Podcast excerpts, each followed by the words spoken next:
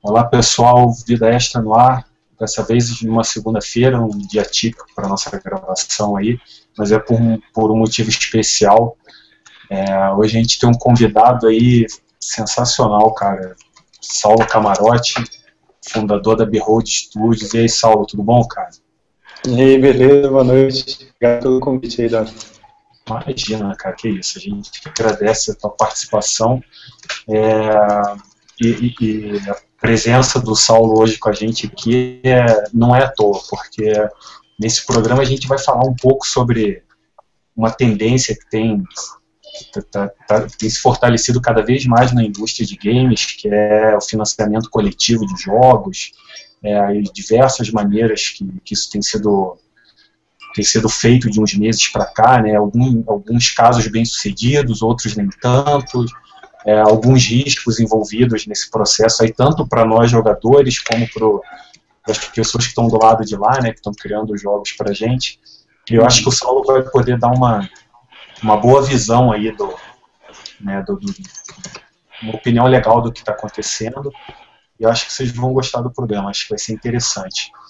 É, antes da gente começar, né, da gente dar o pontapé inicial aí nesse, nesse episódio, 11 episódio, é, ó, Laguna entrou aí, tá meio embaçado, hein, Laguna? Embaçado negócio. Não, mas ele, ele, ele, vai... Tá nas trevas. É, mas ele vai sobreviver, cara. Vai sobreviver. Tenho certeza que ele vai se ajeitar lá. É... Mas assim. Alô? Yuri? Opa, opa. Opa! Pra ver aqui sem querer. É, pedir pro pessoal assinar nosso canal no YouTube, né? E, como sempre, mandar perguntas, comentários pelo YouTube, pela hashtag Vida Extra ou pela sessão de perguntas e respostas do, do Google, do Google Plus, que dentro do possível a gente vai respondendo aí, inclusive se tiverem perguntas para fazer para o Saulo aí, serão bem-vindas. Isso, podem mandar é... suas perguntas aqui. Isso, bom, e, e, também uma coisa que eu quase acabei esquecendo, é, Saulo, você, você deu boa noite pessoal aí, mas se pudesse apresentar para o pessoal, para quem não conhece vocês, né, o trabalho de vocês, os jogos que vocês têm feito aí, eu acho que o pessoal vai gostar de saber, por favor. Beleza. Beleza. É, a Behold Studios, ela foi criada por mim em 2009. Então a gente está completando aí cinco anos já, aqui em Brasília. E somos todos brasileiros aqui, a maioria, claro. É, temos hoje aqui na empresa seis, mas ao todo uns dez trabalham dos nossos jogos. A gente ficou conhecido principalmente por, por ter feito Knights of Pen and Paper, um jogo que a gente lançou já faz um ano mais ou menos e conquistou alguns prêmios internacionais assim, importantes, tipo Independent Games Festival, né, que ganhou o Student Showcase. E mais recentemente pelo nosso Kickstarter e o jogo que a gente está fazendo, que é o Chrome Squad. É um jogo aí que fala sobre Super Sentais e um estúdio que grava episódios assim dessa série japonesa. E você tem que gerenciar isso tudo, comprar papelão para fazer a roupa do seu, do seu mecha, né? E, essa, essa aventura.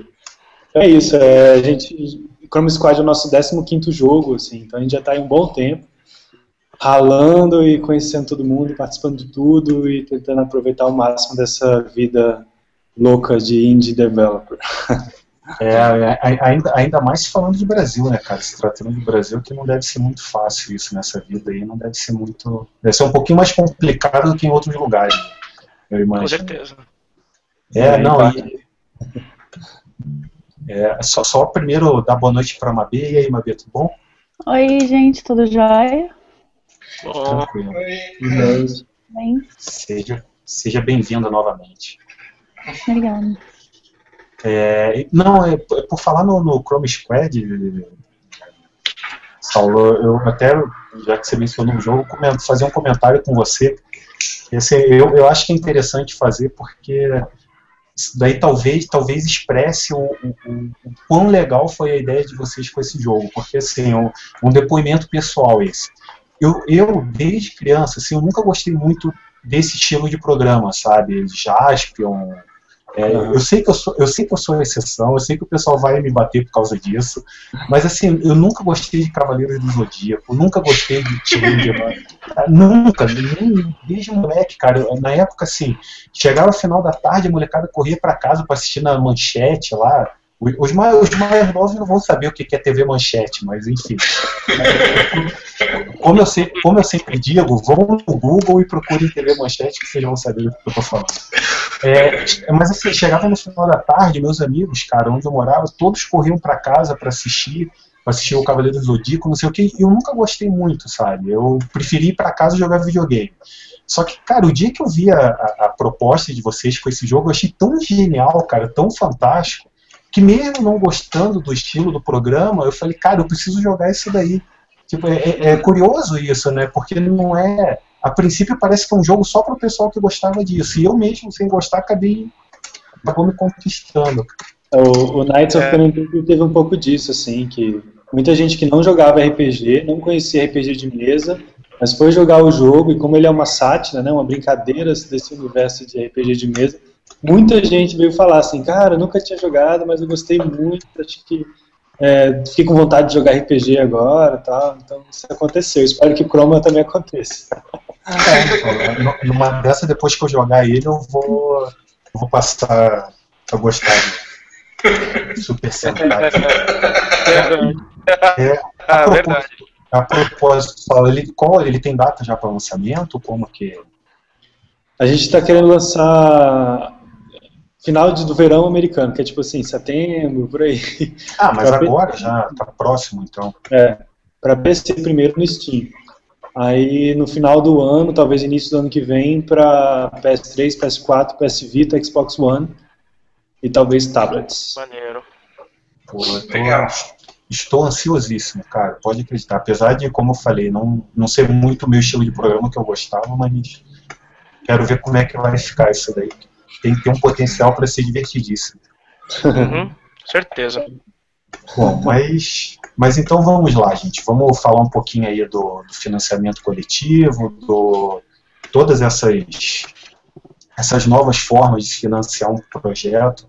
Vamos, quero saber um pouco como é que está a opinião de vocês em relação a isso daí. A gente discutir um pouco essa tendência que invadiu o mercado.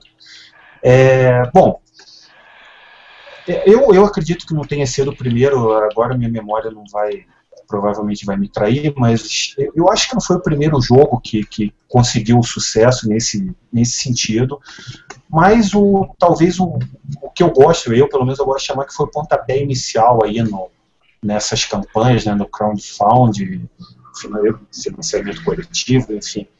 Eu acho que foi o, aquele adventure que o Tim Schafer propôs, né, acho que um, um ano e pouco atrás, dois anos atrás mais ou menos, Uhum. que na época, na época ele não tinha nem jogo, né? Seria só o Adventure da Double Fine. é, depois acabou se tornando o. esqueci o nome agora. Broken Age. Broken Age, isso, exatamente, que até foi lançado há pouco tempo, né?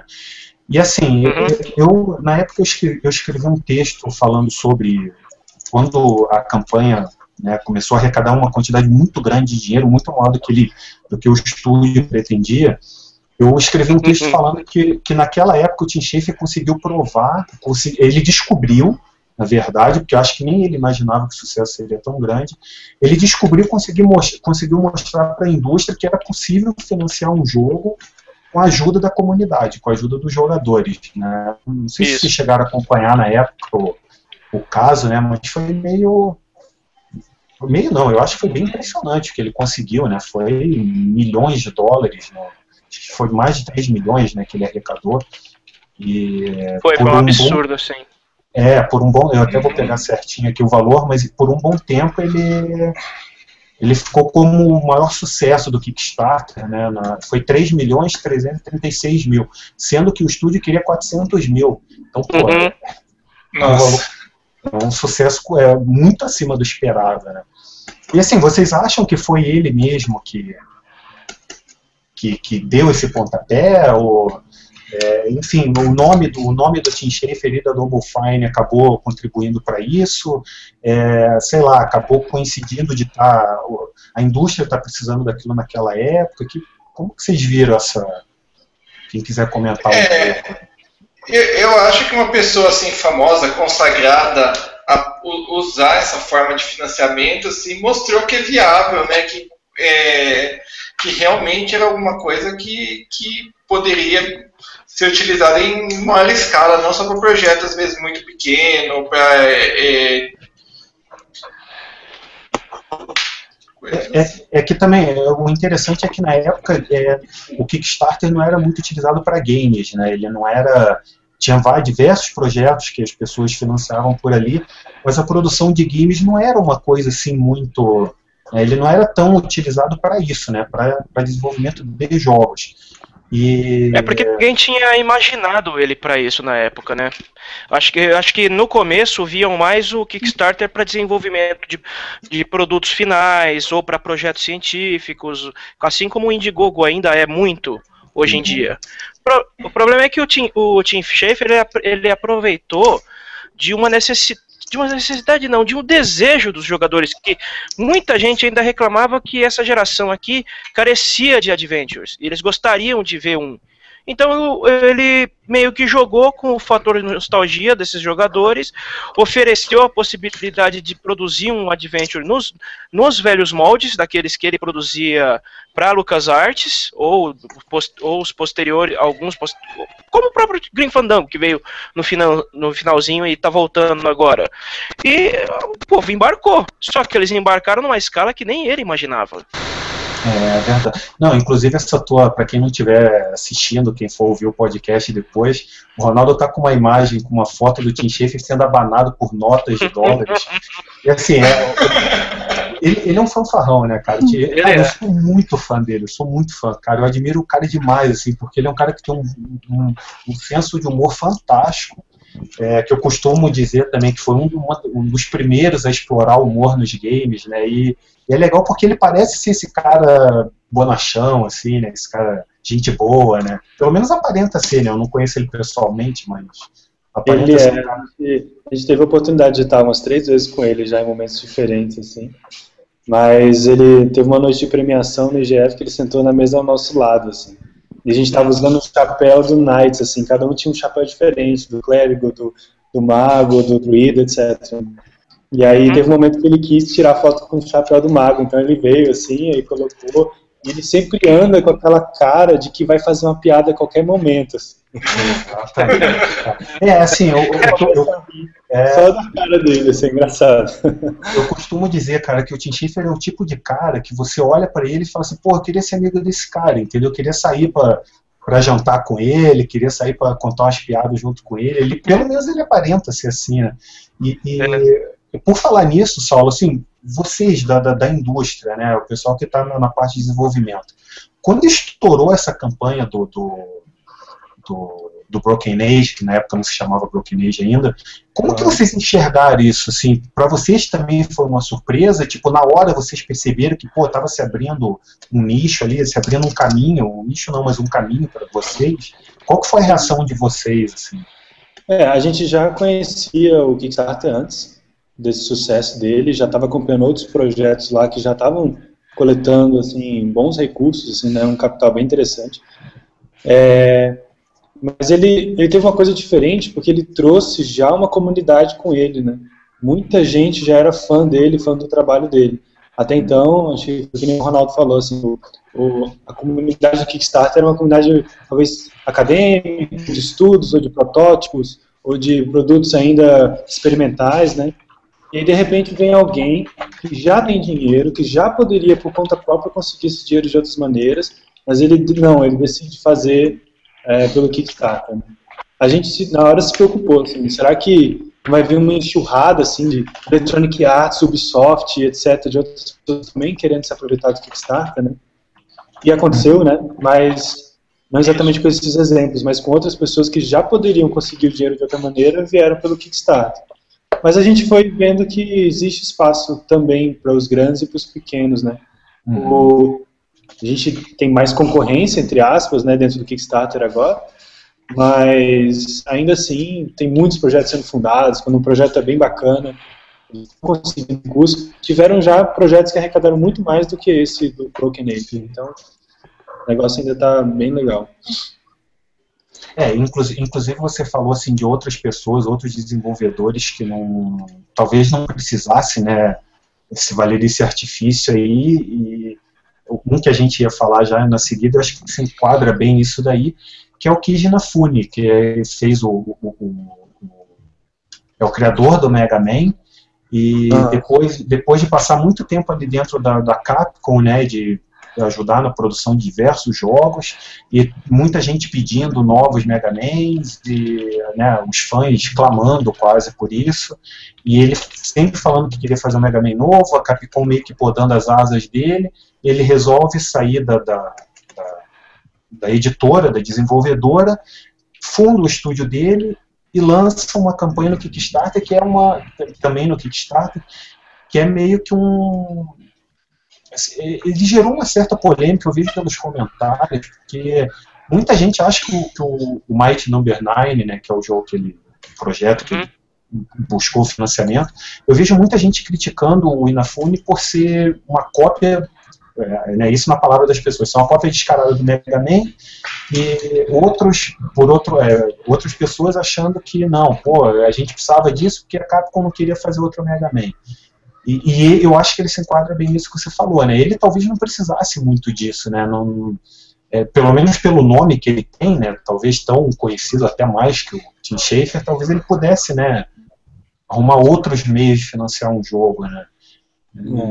É. Acho que uma coincidência assim, que aconteceu é que acho que estava no momento das pessoas questionarem o sistema, talvez bancário, se conseguir investimentos, assim, sabe, o tradicional, né? E mudar esse paradigma.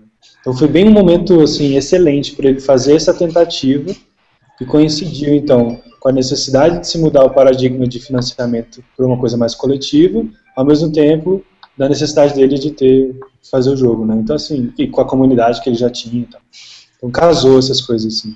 Eu acho que um outro grande se tentasse agora também conseguiria, né? Esse mesmo, é, e essa também é, mas é arriscado, né? Porque é, a aposta do Mighty Number 9 foi muito arriscada, porque era, era a Capcom podia processar, os fãs podiam achar que ele estava sendo oportunista por estar copiando. Tá certo, que foi era a criação dele, mas não pertencia a ele. Então podia ser que ah, eles iam estar tá acusando ele de não ter originalidade nenhuma e estar tá recriando algo que ele já tinha feito. Mas não. Ou a uhum. resposta foi a melhor possível, que todo mundo queria um jogo do Mega, um jogo novo, clássico do Mega Man, a Capcom só pisava na bola e ele resolveu fazer do jeito dele. Uhum. É, eu, costumo, eu gosto de dizer também que assim, o, o, o se, se, o Tim Schafer teve o, o, o, mérito, vamos dizer assim, de dar esse pontapé inicial no, no, no, na, na, no financiamento de grandes projetos pelo, pelo Kickstarter ou outra, outros serviços, o Inafune eu acho que ele foi um dos que fez é um dos responsáveis, talvez a palavra não seja bem essa, mas por fazer com que outra, outros funcionários, outros profissionais largassem os grandes estúdios para buscar uma liberdade maior em estúdios menores, né? Porque eu lembro que logo Isso. depois que ele saiu da Capcom e lançou essa campanha e foi bem, sucedido, é, bem sucedido, cara, meio que aconteceu uma enxurrada assim de, de de, de, de, demissões, o pessoal saindo da. Você via semana após semana você via, ah, fulano de tal saiu da Electronic Arts para fundar um estúdio e começar a campanha do Kickstarter. Não sei quem saiu uhum. da Ubisoft, outro saiu do... Enfim, for, foram muitas notícias nesse sentido, né? Eu acho que ele também conseguiu mostrar alguma coisa para muita gente, né?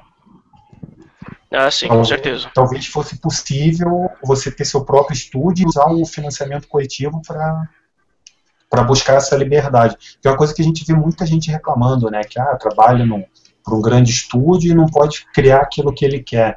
O, só só para citar o número certinho aqui, o, o Mighty Number 9 conseguiu 3 milhões 845 mil dólares na campanha. Uhum. Já foi mais do que o, o da Double Fine.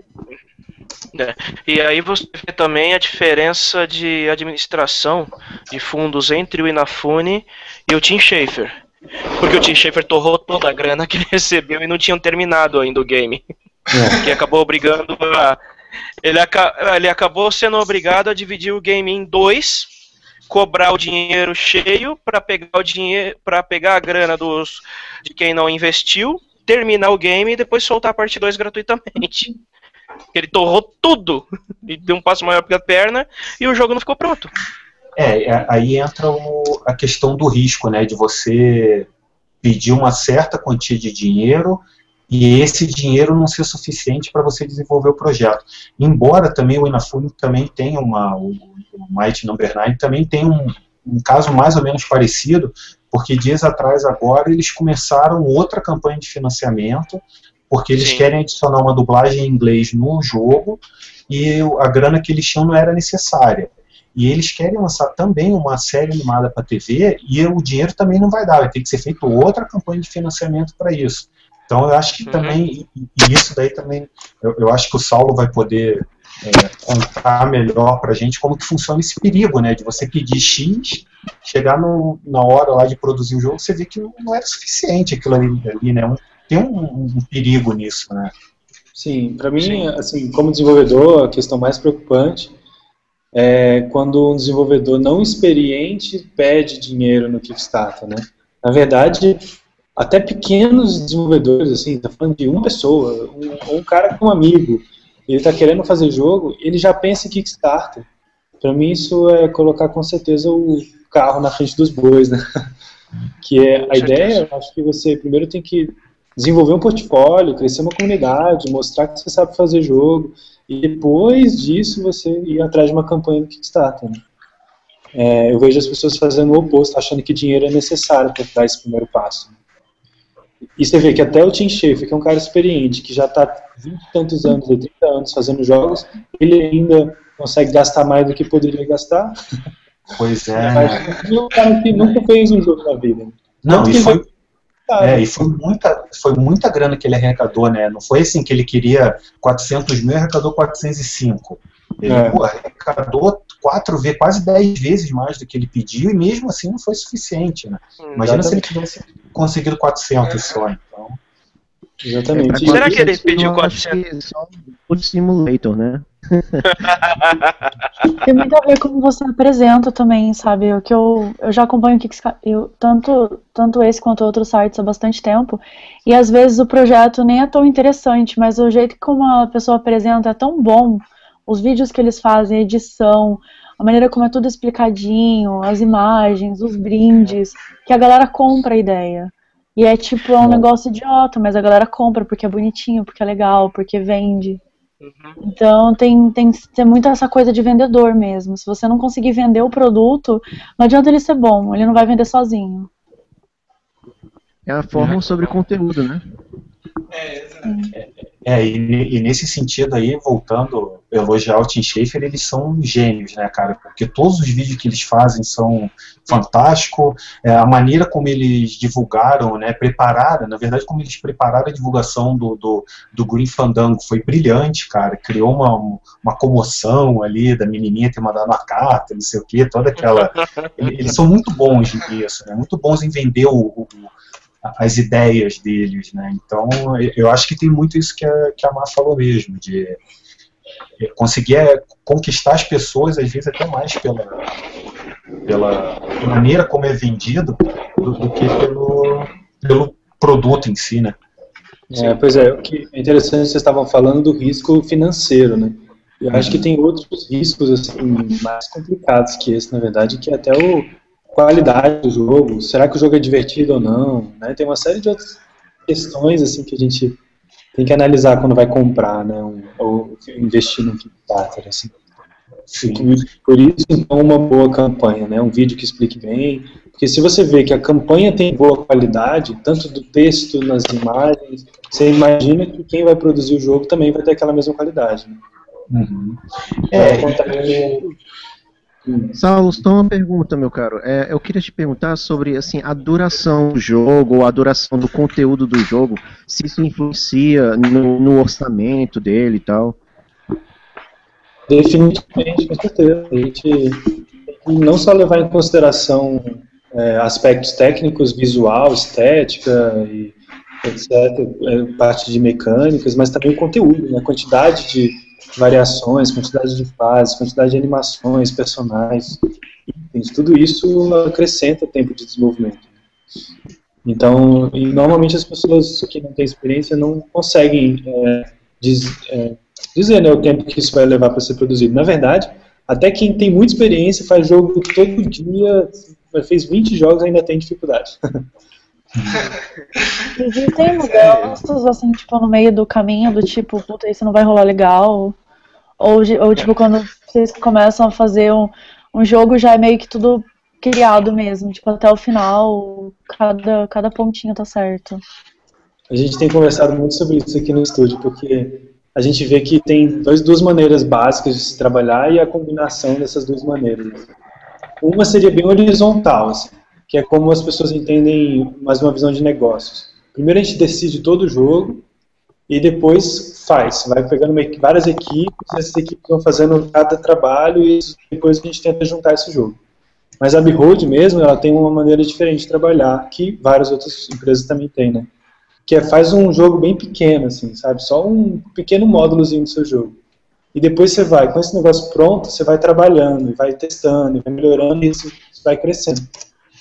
Então são duas maneiras, uma maneira mais horizontal e a outra mais iterativa. Assim. É, é então, é, você mencionou isso agora, eu lembrei de uma, de uma, uma declaração do, do próprio Inafune uma vez, é, criticando a indústria japonesa, onde ele dizia exatamente isso, que a, a, diferença da maneira como se produz jogos no Japão e como se produz jogos no Ocidente, que ele dizia que assim no Japão é, é muito comum os estúdios desenvolverem os jogos é, é, como que eu posso explicar? Acho que é mais ou menos isso que você falou, da parte horizontal. Eles vão fazendo todo o jogo de uma vez só, diversos pedaços do jogo inteiro. E, e, no Ocidente, eles vão fazendo, por exemplo, ah, faz a primeira fase, faz a segunda fase, né, se, se fosse dividir em estágios, né, e até ele falou que isso era até bom. É, é, é, essa maneira como se produz aqui, como se desenvolve por aqui, é melhor até para você lançar demos, versões betas dos do, do jogos, porque ele já está mais acabado. E eles lá só conseguem ter uma versão mais próxima da final, é, do, do, do, produto final, quando o jogo já está quase pronto, sabe? E, e ele, é criticou isso, ele falou que não gosta disso, eu acho que é, é, é arriscado demais e, enfim, é, é, mais difícil de você vender a, a ideia. Exato, eu tive uma reunião com a Ubisoft em 2010, faz uns 4 anos isso já. E aí eu cheguei com uns 10 a 15 minutos de jogo, sabe, jogáveis, para poder mostrar para a Ubisoft. E aí eu percebi que durante essas reuniões eu precisava de 30 segundos. Aí, o cara falou assim, ó, busque fazer uma coisa mais vertical mesmo, demo vertical. Né? Faz 30 segundos do seu jogo, mas esses 30 segundos são tão incríveis e tão emocionantes que você vende para qualquer um. Então não é 30 segundos do início do jogo, porque senão fica muito chato, muito monótono. É 30 segundos lá no meio da porradaria, quando você está, sei lá, 80% do jogo, você tem todas as armas, todos os itens, tá super divertido, e esses são os 30 segundos que você está vendendo. Entendi. Olha, temos uma pergunta aqui. É, o Adalto Meira mandou pra gente assim: se algum de nós viu o Kickstarter de uma salada de batata. Ah, ah é. Cara, eu se tornou uma, uma febre esses dias agora. Né? Cara, e até agora eu não entendo como que aquilo foi. É, virou um. Mesma coisa. É. Coisa idiota, né, galera? A zoeira tá liberada na internet e no Kickstarter também. Não, é verdade. É, você nota que alguns jogos, por exemplo, tem um, faz um trailer engraçadinho, tudo, e o pessoal acaba tomando gosto pelo jogo por causa disso, né? Acho que foi mais ou menos a mesma ideia que incentivou o pessoal a financiar essa salada de batata super faturada. Tipo Simulator, Simulator, né? Isso. A, a gente, é, nós inclusive vamos falar um pouco desses. É, na verdade não, não das campanhas bizarras, mas da, das campanhas que acabaram não saindo muito bem como deveriam, ou talvez saíram exatamente como os criadores queriam, né? Mas é, para nós não foi muito bom. Mas, mas, antes da gente entrar nessa parte mais mais, mais escura do, do, do financiamento coletivo, eu queria comentar sobre duas campanhas que foram bem interessantes assim, por ter é, por ter possibilitado que jogos fossem criados, que eu acho que é, que é bacana a gente falar aqui. O primeiro dele, deles foi o, Next Car Game. O que aconteceu com esse jogo? Assim, a, a, a desenvolvedora dele, que é a mesma do, do Flat Out, né, do jogo de corrida, fizeram o Riddick Racer Unbound também para Namco. É, o que aconteceu? Eles queriam criar um novo jogo iniciaram uma campanha de financiamento no, no, no Kickstarter e, se eu não me engano, pelo site deles também, um, uma campanha própria. Né? Só que assim, a campanha não, não engrenou, eles não conseguiram né, atingir aquele objetivo, né, o valor, e acabaram cancelando essa campanha antes dela chegar ao fim até.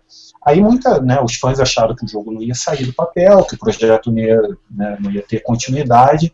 E o que, que aconteceu? Logo depois, a, o, o Steam começou um, um serviço no, no, dentro, não um programa, um serviço não, um programa dentro do Steam chamado Early Access.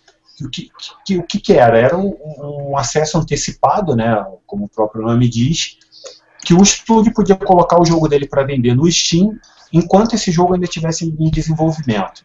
Vamos, vamos meio falar o português claro. A empresa vai lá, coloca um jogo dela que ainda está em beta, em alfa, para ser vendido. O jogador vai lá, compra aquilo ali, né, compra o jogo, tem acesso antes do, da, da versão final e, né, pelo menos na teoria, poderia contribuir com, com comentários, o que é onde podia melhorar, onde coisas poderiam ser modificadas. Enquanto isso, basicamente, o estúdio está tá arrecadando dinheiro da venda do jogo para né, transformar isso em, na, na, produção propriamente dita. Cara, o, o, o, né, na época desse jogo, do Next Car Games, eu lembro que eles venderam muito, assim, logo que ele chegou no, no, no Early Access, foi muito as vendas foram muito altas e eles conseguiram o valor que eles queriam no Kickstarter e acho que uma semana, se não me engano, foi muito rápido. Então, é, ali ficou provado, né, ficou foi mostrado para a indústria que as empresas poderiam financiar os seus jogos também, não só através do financiamento, é, né, garantir o, o, orçamento dos seus jogos, não só através do, do, financiamento coletivo, mas também vendendo o jogo antes dele ser concluído. Né, também não sei se vocês acompanharam esse caso, e eu achei muito interessante porque, assim, se não fosse o Early Access, talvez esse jogo nunca tivesse sido lançado talvez faltasse grana para a desenvolvedora fazer ele, né? E depois dele, é, não, não só é Bugbear o nome da, da desenvolvedora, não só por causa dele, mas a, a, o LXS também começou a ganhar muito terreno no Steam, principalmente, e também se tornou meio que uma febre. Aí. A gente vê muita coisa hoje no Steam que está longe de ser acabado ainda e já está lá sendo vendido. Né? Isso está acontecendo estão aproveitando bastante essa ferramenta de você permitir que o jogador pague pelo jogo antes dele estar tá pronto e enquanto e usar ele de, também de beta tester. Que uhum. pode ser bom, mas também tem, tem lá seus perigos. É, então, era, era essa, essa pergunta que eu ia fazer para vocês. Assim, vocês acham que é válido esse, é, é, essa tentativa? É, vocês acham que é arriscado demais? Enfim que, que vocês, vocês acham que é legal isso ou preferem mais o financiamento coletivo? Então, acho que os dois envolvem mais ou menos os mesmos riscos, né? Porque mesmo no financiamento coletivo não quer dizer que você vai receber o jogo algum dia, né? É, acontece alguns casos aí de pessoal que levantou até que o dinheiro é bom, mas não conseguiu concluir o jogo por falhas no dimensionamento do, dos custos, essas coisas. O mesmo acontece no Greenlight também. Muita gente até entrega um alfa do jogo e depois não consegue concluir.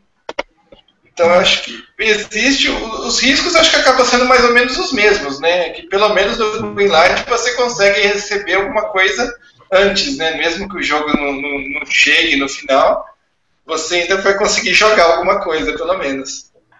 É, então, o, o só, só para eu, gente, eu falar o número certinho aqui, é, o jogo vendeu em uma semana, depois que ele entrou no, no, no Access do Steam, ele arrecadou é, aproximadamente um milhão de dólares em uma semana. E, tipo, você pensar que um jogo que fracassou no, no financiamento coletivo, é, depois de ser lançado no Access, arrecadar um milhão em uma semana é, é considerável, né? Tipo, é, é uma virada no, no, no, nos planos aí que é interessante, né? Eu não sei, talvez as pessoas confiassem, tivessem passado a confiar mais no jogo depois de ter tido acesso a ele, né? Não sei se foi. Se foi é possível. Queria colocar um ponto assim, uma diferença que a gente como desenvolvedor percebe bem. Assim. É, o Early Access ele é muito bom para projetos que são modulares e desde o início você consegue liberar uma versão pequena e todo mundo vai podendo jogar e dar o feedback, o jogo vai criando, assim, vai crescendo, né, amadurecendo e sendo atualizado para um determinado caminho específico. Assim. Mas tem vários jogos que isso não funciona. Você não, não vai fazer uma coisa muito modular, você precisa fazer um jogo meio inteirão, assim, para que ele funcione. Então o Access não, não é uma, uma ferramenta muito adequada. Né? Então, o Kickstarter, não acho que ele concorre, não é uma coisa, porque eles não são iguais, né? Early Access e uhum. Kickstarter são duas maneiras diferentes assim, de arrecadar. O que eu acho interessante é que as duas já existem há muito tempo. Há muito tempo eu vejo sites que vendem pre-order ou vendem um acesso beta ou fazem um tipo de financiamento coletivo. A diferença é que nos últimos uns 3, 5 anos as pessoas começaram a mudar o paradigma né, querem contribuir, elas querem fazer parte de tudo. Né. Se elas não conseguem produzir nada, pelo menos elas estão ajudando a, a que alguma coisa seja produzida no mundo. Mas, uma coisa até, acho que talvez a pergunta caiba mais até para o Saulo. É, eu vejo muito, tenho visto ultimamente muita, porque o time tem aquele sistema das pessoas, né, do, do, consumidor poder deixar análises do jogo ali, né? Pessoal comentar o que achou do jogo, não sei o quê. Eu vejo muita gente reclamando de jogos que estão né, nessa venda, nesse acesso antecipado aí, e os caras falando, ah, pô, o jogo tem potencial, não sei o quê, mas, pô, falta conteúdo. O jogo tem potencial, mas não sei o quê. É, os caras liberaram o jogo sem, sem muita coisa. Tem que mudar demais. É, assim, para o estúdio também, o estúdio não acaba correndo um risco muito grande de das pessoas não entenderem que aquela ali não é a versão final. Não, não, é, não é um risco também para o estúdio? Sim, com certeza. A gente tem um grupo de beta testers, né, que são mais ou menos umas duas mil pessoas que estão no Chrome Squad, que são backers do, do Kickstarter e um pouco do pessoal que comprou o Early Access pelo Humble Store. Né. E muita gente vem com uma crítica, assim, com, com todo armado para cima da gente, como se o jogo já devia, já devia estar pronto. Né? Hum. Aí a gente tem que ficar se explicando, pô, mas são beta, é assim mesmo, vai melhorar, que bom que você deu esse feedback, a gente está pensando em ir para aí. E também acontece de, quando a gente abre a participação do jogador pra, pra, nessa parte de desenvolvimento, a cabeça deles explode, eles começam a imaginar cada coisa absurda, impossível de ser implementado no tempo que a gente tem, nos, com os recursos que a gente tem. E todo mundo cria uma expectativa, então, de que o jogo vai ser cada vez maior. É só ele dar mais ideia que os desenvolvedores vão fazer. Então, vou dar mais ideia, mais ideia, mais ideia, mais ideia. Não é assim que funciona. É, mas, mas, mas, isso é uma coisa que eu vejo assim, em muitas áreas. Eu acho que não é só na parte de games, mas talvez principalmente na parte de games. É, é as pessoas que estão por fora da indústria, do, do de um, qualquer coisa que, que essa questão de conteúdo, eu acho que a maioria das pessoas não tem muita noção da dificuldade que é você criar conteúdo, né? Eu acho que elas acham que você senta ali na frente do computador. É, eu digo porque assim, eu trabalhei muito tempo com, com a parte de design. Então, cara, os caras chegavam pra gente, ah, cria um logo aí, cinco minutinhos, pô, você tá na frente do computador, é rapidinho, entendeu? Pô, faz um flyer aí pra gente, pô, mas cara, cinco minutos. Sabe, as pessoas que não têm muita noção, eu acho, né, da, de tudo que está envolvido, do, do estudo que você. É, tipo, do, do quanto você estudou na tua vida, a bagagem cultural que você tem, do conhecimento, enfim. É, é, na parte de games talvez seja até pior, mas. a galera não tem noção nenhuma. Não, não tem mesmo. Assim, a gente espera que muitas dessas ideias que, que esse pessoal sugere talvez vá para uma sequência, né, ou coisa do tipo. E assim, eu acho que o, uma coisa que é. Eu acho incrível as pessoas poderem ajudar, porque é, a gente mesmo acompanhou tantos games ou tantas ideias que não foram para frente porque não tinha condições e, e, às vezes as produtoras pequenas realmente não têm, é complicado, às vezes vai demorar 10 anos para conseguir juntar dinheiro, que de repente conseguiria se uma galera ajudasse. Mas ao mesmo tempo, às vezes as pessoas por ajudarem, elas se sentem na obrigação de cobrar uma coisa absurda, do tipo, mas isso aqui tem, sabe, tipo, e de repente viram, sei lá, sabe, dois pesos, duas medidas, é muito, fica muito bizarro.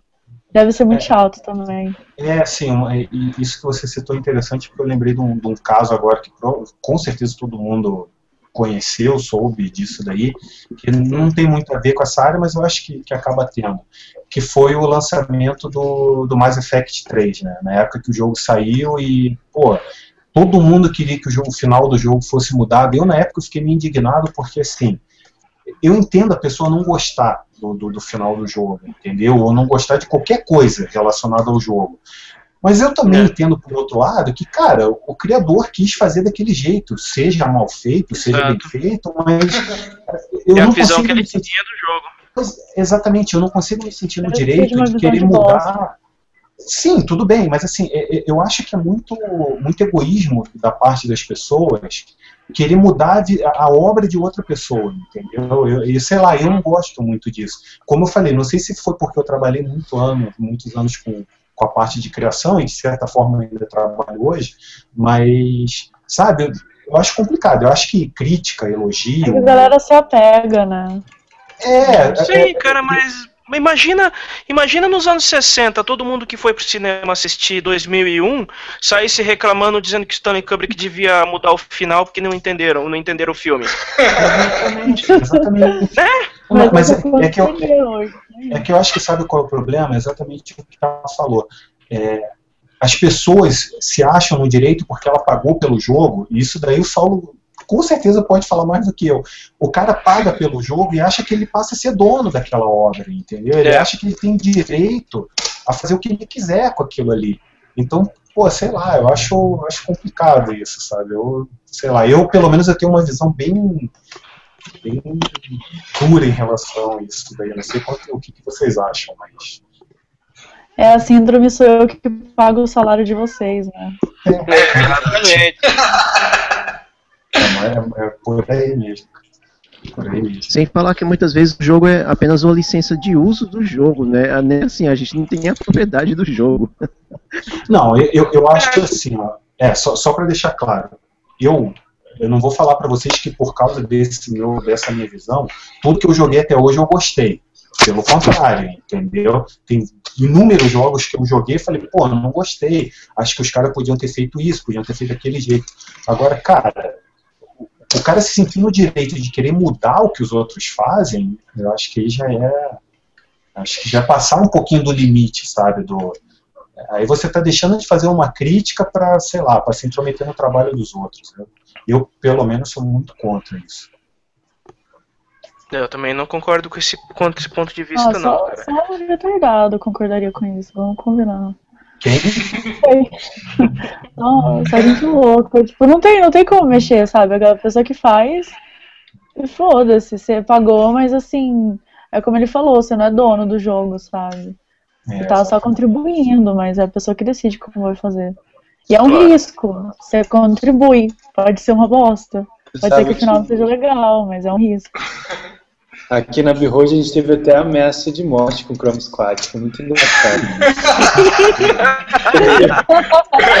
conta aí, conta aí pra gente.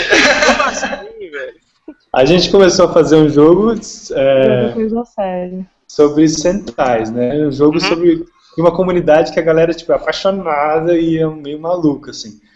E aí acontece que a gente começou a falar, por exemplo, Power Rangers e alguns outros centais mais tradicionais, né? E a gente não uhum. falou muito dos outros que, o, que a galera gosta muito, Gokaiger e etc. Né?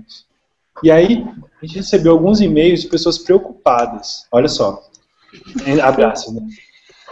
Eu sei tudo sobre Sentai. Se você não me contratar, você vai fazer menos. Você, você precisa me contratar. Eu tô tranquilo.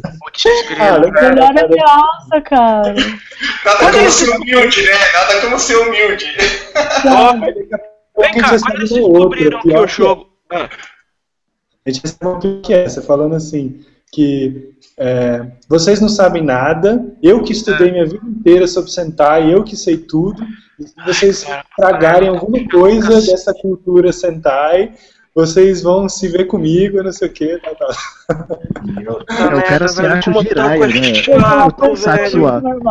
Putz, Mano, quando esse povo descobriu que o jogo, na verdade, ele é uma piada em cima da produção de seriados de, de Super Sentai, esses caras não ficaram malucos, não? Tem muitos que ainda não sabem que é uma piada. Opa! Mano, imagina quando eles pegarem o jogo achando que vai ser tipo uma homenagem, tipo uma passagem por todos os Sentais e, descobrirem que é um jogo de bastidores tirando sarro, mano, eles vão ficar doidos. Ó, uma homenagem é, com certeza. Sim, mano. É mas com certeza a gente vai fazer muita piada. Uma atrás uma homenagem, é uma homenagem estilo Monty Python, né, cara? Exato. Não, mas não dá pra negar que faz nome, parte. É, não dá pra negar que faz parte toda essa, essa alguma tosquice na produção, digamos assim, né? Do, do, do uhum. Cara, tem uma da filmagem, faz parte. É, quem, já jogou Knights of Pen and Paper sabe que é toda frase assim é uma piada em cima de quem joga RPG de mesa. Não é por isso que a gente deixava de jogar, né? Ah, sim, exatamente. Realmente. O bom humor é um sinal de inteligência, né? Claro. É, mas, mas, isso é uma coisa que a gente. Essa imagem, cara. Essa imagem é muito boa, cara. Tipo, os cinco centais alinhados e o contra-regra lá no fundo. Essa imagem é muito boa, cara. Mas, mas, isso, isso daí é uma, uma coisa que a gente já falou outras vezes aqui no Extra, em outros programas, que é uma coisa que eu sempre defendo, assim, que as redes sociais são muito legais, é, essa até aproveitando o programa de hoje, essa, essa interação que está existindo entre o, as desenvolvedoras e os jogadores, eu acho muito bacana, cara, é uma coisa muito válida, eu acho que pode melhorar a indústria pra caramba, pode melhorar diversos jogos, mas infelizmente a, a intolerância, principalmente na internet, é muito grande. As pessoas são. A estupidez de parte das pessoas, infelizmente, é, é uma coisa que incomoda demais, sabe? Ou seja, enquanto por um lado o, o, o, as redes sociais ajudam, são bacanas, por outro dá voz para esse tipo de pessoa, né? Infelizmente. Uhum. É, mas fazer o que, né? Faz parte. É, faz, né? Você tem que, tem que aprender a conviver com esse tipo de coisa, né? Mas, enfim, a gente que, que por exemplo, eu, Ronaldo, Laguna, o Leandro, que a gente trabalha com blog, né? Com com redes sociais, cara, de vez em quando você tem que lidar com cada tipo de pessoa que é, sabe, dá vontade de enfiar a cabeça num buraco e não sair mais, cara. Porque... É, vontade de enfiar a cabeça do cara num buraco, né? É, também. Não a minha. A minha não. É, é verdade. Bom, mas vamos, é, falando do outro, vamos voltar aqui. Falando do outro, de um outro projeto muito bem sucedido, temos aí Chris Robert e o Star Citizen. Cara, esse jogo, esse projeto, esse jogo se tornou o mais bem sucedido da indústria. Até agora, pouco antes do, da gravação do programa, eu vi a notícia falando que eles chegaram a 48 milhões de dólares arrecadados, que é uma boa quantia de dinheiro aí, né, cara? É, dá pra fazer algumas coisas com essa, com essa grana toda. E assim, eu, eu para falar a verdade, eu não consegui descobrir se toda essa quantia de dinheiro arrecadado, porque assim, a maior parte disso, a imensa maior parte disso, veio de uma campanha organizada no próprio site da desenvolvedora do, do, do Chris Robert. E eu ainda não consegui decidir se as pessoas estão investindo tanto nesse jogo por causa do nome dele, né, por ele ser uma das lendas da indústria, ou se é pela falta, pela esperança, melhor dizendo, talvez falta não, mas pela esperança dele resgatar o gênero de simuladores, entre aspas, espaciais, né? Assim, o que vocês acham disso, cara? É dinheiro pra caramba, o cara tá chegando a 50 milhões de dólares já num, num, jogo que não saiu ainda, que deve sair só no ano que vem, e se o cara quiser lançar, porque daqui a pouco ele some com esse dinheiro aí, o pessoal não vai nem saber o que, que aconteceu. tipo, Quanto pessoal, que ele arrecadou até agora? 48 milhões hoje, hoje foi anunciado 48 milhões. Meu Deus do céu. E assim, cara. e assim ele está arrecadando, é, essa campanha está subindo numa média de mais. É, ele está subindo, está aumentando em mais de um milhão em menos de um mês, entendeu? Está passando de um milhão em menos de um mês. Então, Jesus assim. Amado, cara. O que, que, vocês acham disso daí, cara? O pessoal tá, tá passando um pouco da, da, da do limite. Acho assim, que é muita grana, velho. É, eu, eu, eu, acho, é muita grana. Que opinião ótima. Não, o que eu queria dizer é que, tipo, é, eu, eu não sei se é um pouco preconceito, mas eu acho que é válido, eu acho que é, é, esse tipo de iniciativa de ajuda é, é válido, assim, quando são é, lugares menores, sabe, estúdios menores, assim. Acho que quando é um negócio desse tamanho, tem que ser, eu, eu não confiaria tanto, assim, sabe. Eu não sei se eu tô me explicando muito bem, mas eu acho Passa que é uma auditoria, talvez? É, porque é uma grana que de repente você não sabe mais. Como que você vai conseguir justificar toda essa grana, entendeu? É, então, porque então... foi o que eu falei. É, é, todo esse dinheiro que foi arrecadado, é, não foi uma editora que chegou lá e botou a mão no dinheiro do na mão na, o dinheiro na mão do cara e falou assim, ó, faça um jogo. Isso daí são pessoas que estão comprando um jogo que não existe, entendeu? É, você está comprando um jogo que você não sabe nem se vai existir. Que é, Nós claro, tivemos. É o nome dele. todo mundo morrer, o que vai acontecer? é sério, é uma grana que a galera não vai ter de volta, sabe? Mas assim, eu vou até além, eu vou até além. Mesmo que você confie no, no, no renome do Chris Robert, é, beleza, ele vai fazer, ele não vai se queimar. Tá certo que por 48 milhões eu me queimaria, mas tudo bem. É, o, o, cara não vai queimar o nome dele, beleza. Mas, cara, qual a garantia que você tem que o jogo vai ser bom? Porque ele pode lançar o jogo, mas quem garante que esse jogo não vai ser uma porcaria, entendeu? E o pessoal tá é, é. comprando. E por 48 milhões o jogo tem que ser muito animal. É que tem que justificar. É que uma coisa que acontece, né, é aquele efeito manada, assim. Quando muita gente começa a financiar o jogo, o jogo começa a ficar em evidência, mais gente aparece para financiar e cria esse ciclo, né? É meio que um consciente é, coletivo, né? Eu queria colocar um Exato. ponto. Que dinheiro não é sinônimo de jogo bom, né? Porque a gente vê vários exemplos de jogos AAAs aí que gastam 30, 50 milhões só na produção e são tipo, bem... First person shooter, FPS, é só isso que eles sabem fazer, sabe? Tipo, não tem nada de interessante. E jogos que gastam muito menos, jogos que são feitos por duplas às vezes, ou até uma pessoa só, tipo Not Minecraft, né? Uhum. E aí ele consegue fazer jogos sensacionais, né? Então, dinheiro não está ligado necessariamente a bons jogos. Então, o fato de ele ter arrecadado 50 milhões não quer dizer absolutamente nada de que esse jogo vai ser bom ou não. Né? Infelizmente. É, e, e tem, é que tem o, um o Ken Roberts tem o histórico em favor dele, né, cara? Por isso que as pessoas estão empolgadas. É, pois é, mas por outro lado, ele também estava meio sumido da indústria há algum tempo, entendeu? A gente tem que ver se ele, se ele consegue, se ele evoluiu também, né? Porque uhum. se ele for fazer o mesmo, os mesmos jogos que ele fazia 25 anos atrás, eu acho que a coisa vai ser meio complicada, entendeu? Vai, vai, vai ter críticas, vai ter reclamações, além do que quando você chega num estágio desse, né, quando você chega num, nesse patamar, a cobrança também vai ser muito maior, entendeu? As pessoas não vão se considerar, não vão se contentar com um jogo bom, vão querer um jogo excelente, vão querer um jogo espetacular. Então, é, sei lá, eu acho que também. Hum. É, não, é aquela coisa do grandes. Como é que é? Grandes poderes têm. Grandes responsabilidades. É, exatamente. também. mas, tem, mas tem o perigo também do, como você falou, do cara pegar o dinheiro e sumir, né? Nós tivemos problemas assim no, no próprio Kickstarter com alguns, com alguns games que que não acabaram não sendo financiados. Teve outros dois problemas que com dois jogos de luta que na verdade isso não foi problema do financiamento em si, mas foi problema do PayPal, que o PayPal entrou numa numa paranoia de que para defender o investimento dos consumidores, ele bloqueou o dinheiro que as pessoas investiram tanto no Yatagarasu, né, aquele ataque Attack on Raven, está sendo desenvolvido, que foi pelo Indiegogo. Todo, todo o dinheiro que passa pelo Indiegogo é processado pelo PayPal. Ele bloqueou toda a grana, dizendo que só ia liberar o dinheiro quando o jogo tivesse pronto. Mas, é mas aí o desenvolvedor precisa do dinheiro para fazer o jogo, como é que você vai fazer? Né?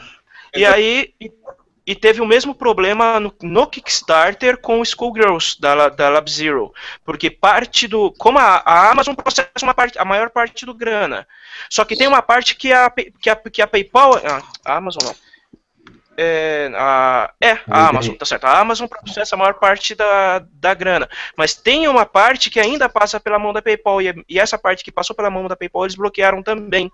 E deu um meu, deu maior problema. O, a, o atraso do desenvolvimento. Teve atraso no desenvolvimento da LabZero. Teve gente que teve que trabalhar de graça por um tempo, porque eles se recusaram a liberar o dinheiro enquanto o jogo não estivesse pronto, até convencerem a, a administração do PayPal que a liberar a grana para eles poderem fazer o jogo. Então, é, como é um formato muito novo, ele está meio sujeito a esse tipo de problema, sim. É, que entra naquele, naquela questão do risco, né? Que a gente até vai uhum. falar um pouco mais, vamos aprofundar um pouco mais nesse, nessa questão do risco mais para frente. Mas eu acho que é isso, é, os riscos são muitos, né? Você tem muitos riscos envolvidos nisso daí. Né? É, é. Eu, eu acho que isso acaba, acaba entrando nessa também. Mas assim, eu acho que eu acho que qualquer um, né, Saulo, que fosse fosse iniciar uma campanha aí de financiamento, a gente ficaria feliz de chegar em 40 e poucos milhões aí, né? Dá pra ficar. Uma... 40 milhões é difícil. Cuidar de um dinheiro desse não é fácil. 40, eu, 40 milhões eu, é metade um dinheiro suficiente para fazer um bom jogo e ficar tranquilo mais do que os 40 milhões. É, pois é, tanto que assim, o, quando ele chegou no. Quando a campanha chegou nos 46 milhões, o Chris Roberts chegou a. Ele deu, concedeu uma entrevista para um jornal na época e falou que ele já estava, a, a, a, produtora, né, a desenvolvedora, ele já estava com 268 funcionários. você pensa, ele já deixou de ser, é, como eu brinquei no texto, se transformou num monstro, entendeu? O que ele tem nas mãos hoje é um monstro, não é mais um joguinho qualquer. É, uma quantidade de funcionários desse tamanho, cara, é coisa de grandes produtoras, né? Não é mais uma, não é um fundo de quintal mais, né? É bastante coisa. Ó, só só para vocês terem ideia, essa notícia que eu publiquei falando dos 40, quando ele che, quando chegou nos 46 milhões, foi no dia 20 de junho. Nós estamos em 14 uhum. de julho, ele já aumentou 2 milhões de dólares em menos de um mês. Em menos Nossa, de um mês ele arrecadou. Em três semanas. Em três semanas Mas ele arrecadou 2 milhões. 268 funcionários já é um meio milhão por mês. É. Se você for pensar assim, isso aí não vai dar para muita coisa. É, então, dá alguns meses. É, inclusive ele falou isso já, que... Não, dá pra um ano também. É, não, ele, ele falou isso, que assim, as pessoas pensam em 40 e tantos milhões e acham que, meu Deus, é dinheiro até acabar o mundo. Mas é, ele falou que a quantidade de dinheiro não é tão grande assim, porque você pega, por exemplo, um jogo como um GTA, que tem 500 funcionários, mais do que isso até, os caras gastam 300 milhões para fazer um jogo desse, então uhum, isso. Tem, tem, que se colocar em perspectiva. contar que não é só o salário da galera que ele tem que pagar, né? É uma porrada de coisa. Uhum. Realmente, pensando então, assim, assim, não é, é muita grana, não. Exatamente. Temos mais Agora, uma perguntinha mas... aqui. Pode falar. Só, só, só rapidinho, rapidinho, Ronaldo, só é. deixa eu só concluir. Assim, o que me assusta, o que me assusta, na verdade, não é a quantidade de dinheiro que ele arrecadou e se esse dinheiro vai ser suficiente ou não. É a quantidade de pessoas que, que contribuíram com essa quantidade toda de dinheiro, entendeu? Isso me assusta mais do que o dinheiro que ele tem nas mãos. Porque é muita gente, cara, é dinheiro, é muito dinheiro colocado numa coisa que você não tem nem certeza se vai sair. E isso me assusta mais do que o dinheiro que ele tem nas mãos hoje. Entendeu? Só isso que eu queria Pode, pode mandar lá, Ronaldo. Beleza. O Adalto Meira mandou mais uma pergunta para a gente, é, endereçada a cada um. É, qual seria o ponto-chave que, faria um, que nos fariam financiar um jogo? Se gráfico, estilo, o produtor, o que é, seria é, o fator determinante para você falar, oh, esse jogo vale a minha grana, injetar? Eu vou, vou, aproveitar só emendar uma pergunta do Bruno Julião, que está sempre com a gente aqui, hoje ele não pôde participar tem mais ou menos a ver com isso daí, que é vale mais uma boa ideia ou um bom marketing, né, na, na hora de se vender um jogo, assim. O que, que vocês acham? Bom, eu vou responder por mim. Eu, já que eu trabalho com publicidade, então quando um jogo é muito bem vendido para mim, eu compro a ideia. eu já eu eu ajudo bastante coisa no, no Kickstarter já tem um tempo. Eu gosto bastante de ajudar jogos também, tipo, eu sempre, mas eu sempre tentei ajudar, tipo, é, empresas pequenas, assim, de, porque eu acho que são as que mais precisam. E eu, na verdade, eu não ligo muito pra gráfico, não, pra ser sincero, porque tem jogos que não tem gráficos incríveis, mas uhum. que a história é interessante, a história é legal. Eu gosto mais de história. Eu gosto mais de ler história, de entender o. Eu também é, essas... tô contigo. Então eu, eu sou assim. Tipo, meio que por aí. Assim, eu, eu acompanhando bastante os projetos Kickstarter, né? E até uma experiência pessoal, assim. Eu, eu acho que o que vende principalmente, não é o único fator, mas principalmente, é, é a estética. Não necessariamente gráficos realistas, mas às vezes um pixel art bacana, ou, por exemplo, o Hyper Light Drift, que foi um, Drifter, que foi um dos jogos de maior sucesso né, recentemente, ele tinha só uma animação no vídeo, assim, basicamente nem, nem tinha jogo pronto. O Dogs Led Saga também a mesma coisa, basicamente só uma animação em pixel art muito bem feita. E assim, vários outros jogos que a ideia era só estética, era só aquele visual, aquela, aquele chance, tanto 3D quanto 2D, aí tanto faz, mas tinha alguma coisa que entendia, era belo, assim, era lindo. E a ideia em si, você só vai ver talvez no texto, se você se aprofundar, começar a conversar com os desenvolvedores, mas eles em si nem vendiam as ideias dos jogos, basicamente, só pela estética. É, convence no olhar, assim, sabe? E eu tenho acompanhado muito projeto dando certo, assim, e eu acho que eu comecei a perceber que isso é o mínimo. Se você tem uma estética muito legal, muito bacana e diferente, ou muito agradável visualmente, aí você começa a ter por trás ideias boas e tal, e isso são todos fatores que tomam o seu projeto. Assim. Saquei. Olha, no meu eu, caso. Como desenvolvedor, tem essa percepção do que, que é, às vezes, um jogo que parece que foi feito por uma pessoa que sabe o que está fazendo, né? Então, teve um ah. jogo chamado Rex Rocket, que nos primeiros 5 segundos de vídeo, de gameplay, eu, eu gostei. Simplesmente eu dei back, pausei o vídeo, e voltei para assistir o vídeo. Então, assim, o cara me convenceu nos primeiros 30 segundos de vídeo. Não precisava de mais, não precisava de texto, não precisava de mais nada. Entendi. Olha, eu acho que no meu caso, se a gente for pegar o, o exemplo do Mighty Number 9, por exemplo, os, as primeiras imagens divulgadas dele, ele, ele, o design era realmente muito bonito, mas como eu não sirvo muito de parâmetro nesse caso porque eu sou fã do Mega Man. Então eu comprei mais, mais puxado pelo fator nostalgia e pelo fato de que eu, que eu admiro o trabalho, sempre admirei o trabalho do Inafune. Então eu, eu acabei investindo nele, crente de que vai sair um, bom, um, um trabalho dali a estética realmente era, era bonita? Sim, mas eu acabei sendo puxado por outros fatores. Mas é aquilo, no meu, eu, meu, meu caso não serve de parâmetro. Agora não sei vocês. O que vocês acham? Assim, no meu caso eu também uh, financiei Mighty Number 9. então eu sou suspeito também, assim, uh, eu, eu queria mais assim para reservar o jogo, tal, não sei o que. Mas assim, eu, mas isso no Kickstarter, né? Assim, eu já eu já financiei no Indiegogo uh, um documentário sobre games, sobre a indústria de games, uh, fliperama japonês, era é, 100 ah, Yen, eu acho. Ah, eu, eu financiei é isso aí. E assim, eu, eu financei mais porque assim, eu gosto dessa parte dos bastidores dos games mesmo, tá? Assim, eu acho que eu, eu, eu jogo menos do que me, me interessa pela essa parte dos bastidores. Então, para mim, assim, eu, foi por esse motivo mesmo. Assim, o cara soube vender isso e né, eu comprei a ideia. É. É uma pena que aquele, aquele livro do do jornalista que caçou os desenvolvedores antigos da, do início da indústria dos videogames do Japão. Ele, eu só vim saber sobre esse livro quando a campanha veio, já estava encerrada, porque era, era um produto que eu queria muito financiar, que era o é do John Spe... Ai meu Deus do céu, como é que é?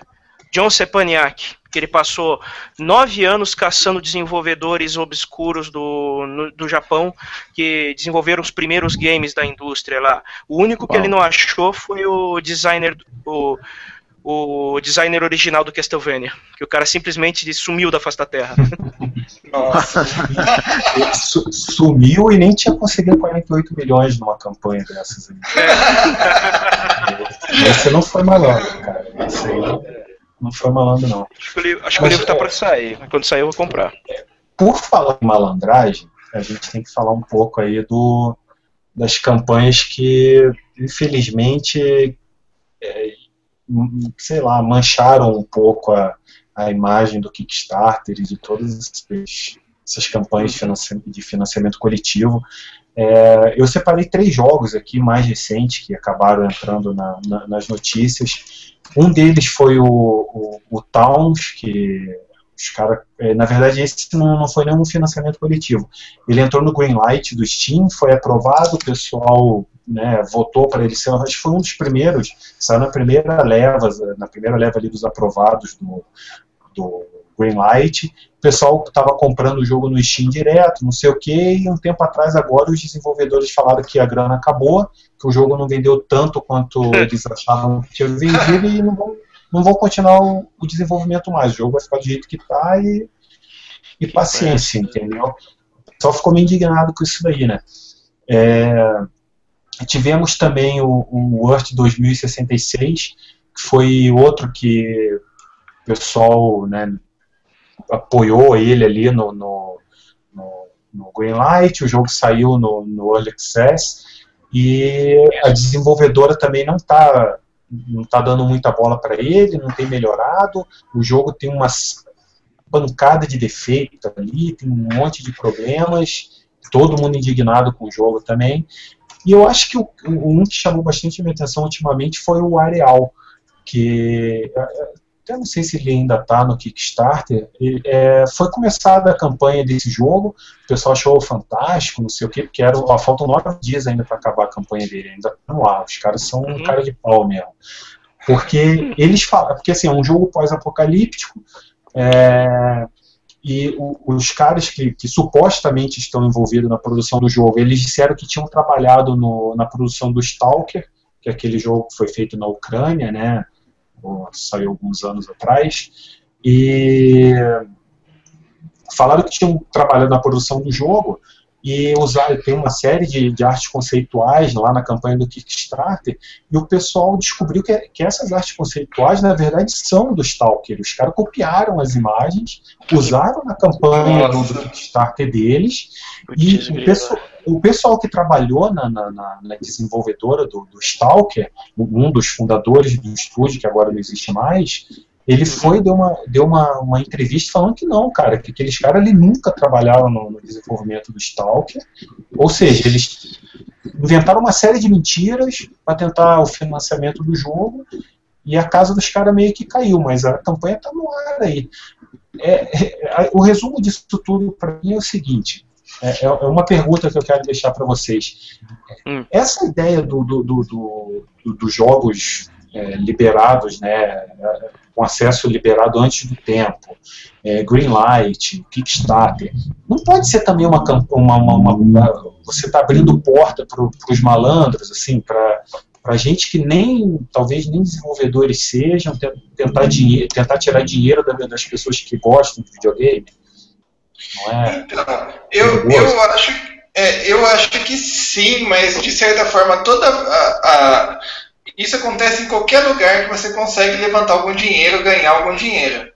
Então acho uhum. que não, não, não, que seja um problema específico do Greenlight, do, do, dos financiamentos coletivos, tudo. Eu acho que é, é, é, algo que acontece em qualquer lugar. De uma, numa escala maior ou menor, acontece.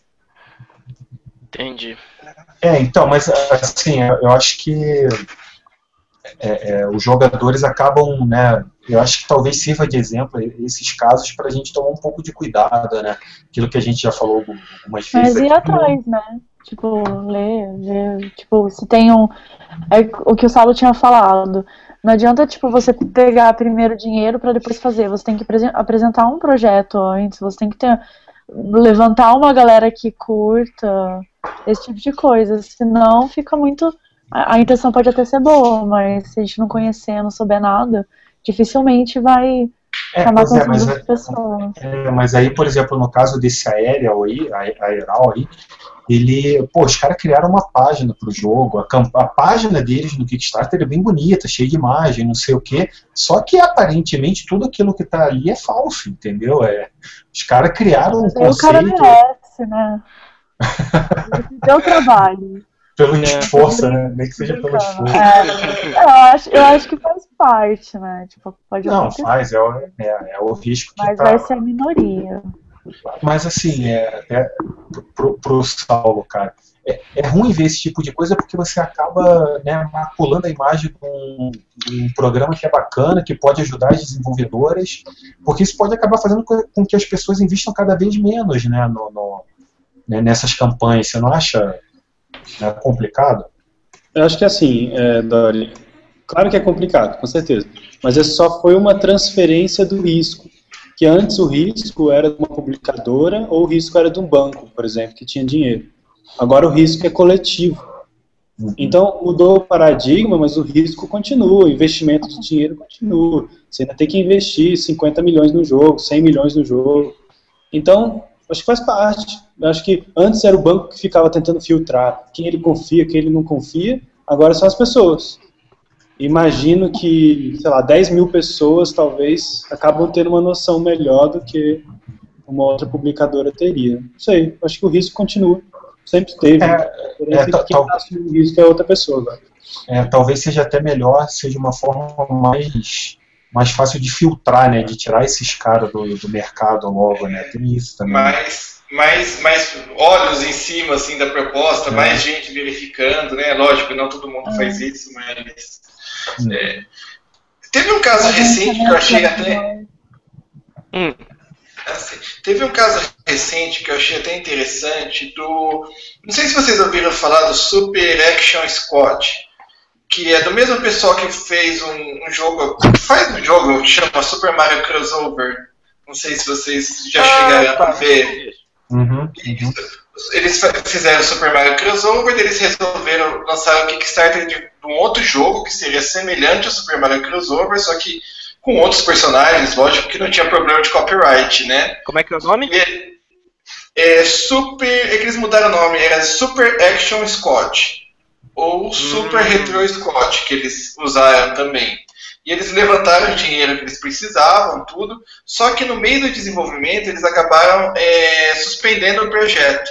Eles até Hum. publicaram uma explicação enorme lá no blog deles, explicando que é, basicamente eles foram inexperientes, o pessoal eles era só programador, né? O pessoal que estava na frente do projeto era programador, nunca tinha precisado contratar gente para trabalhar com eles e erraram em várias, várias maneiras. É, tipo, eles acharam que ia gastar menos com o funcionário, eles é, deixaram o jogo muito grande e isso tornou ele mais caro do que eles estavam imaginando e coisas do tipo. Então acho que é outro risco que acontece também, porque é uma equipe que era assim, tinha um, um renome, assim, tinha um passado, né? E mesmo assim não conseguiram entregar o que eles prometeram. É, pra vocês terem uma ideia, assim, do nosso Kickstarter da B-Road, a gente pediu e conseguiu 97 no final das contas.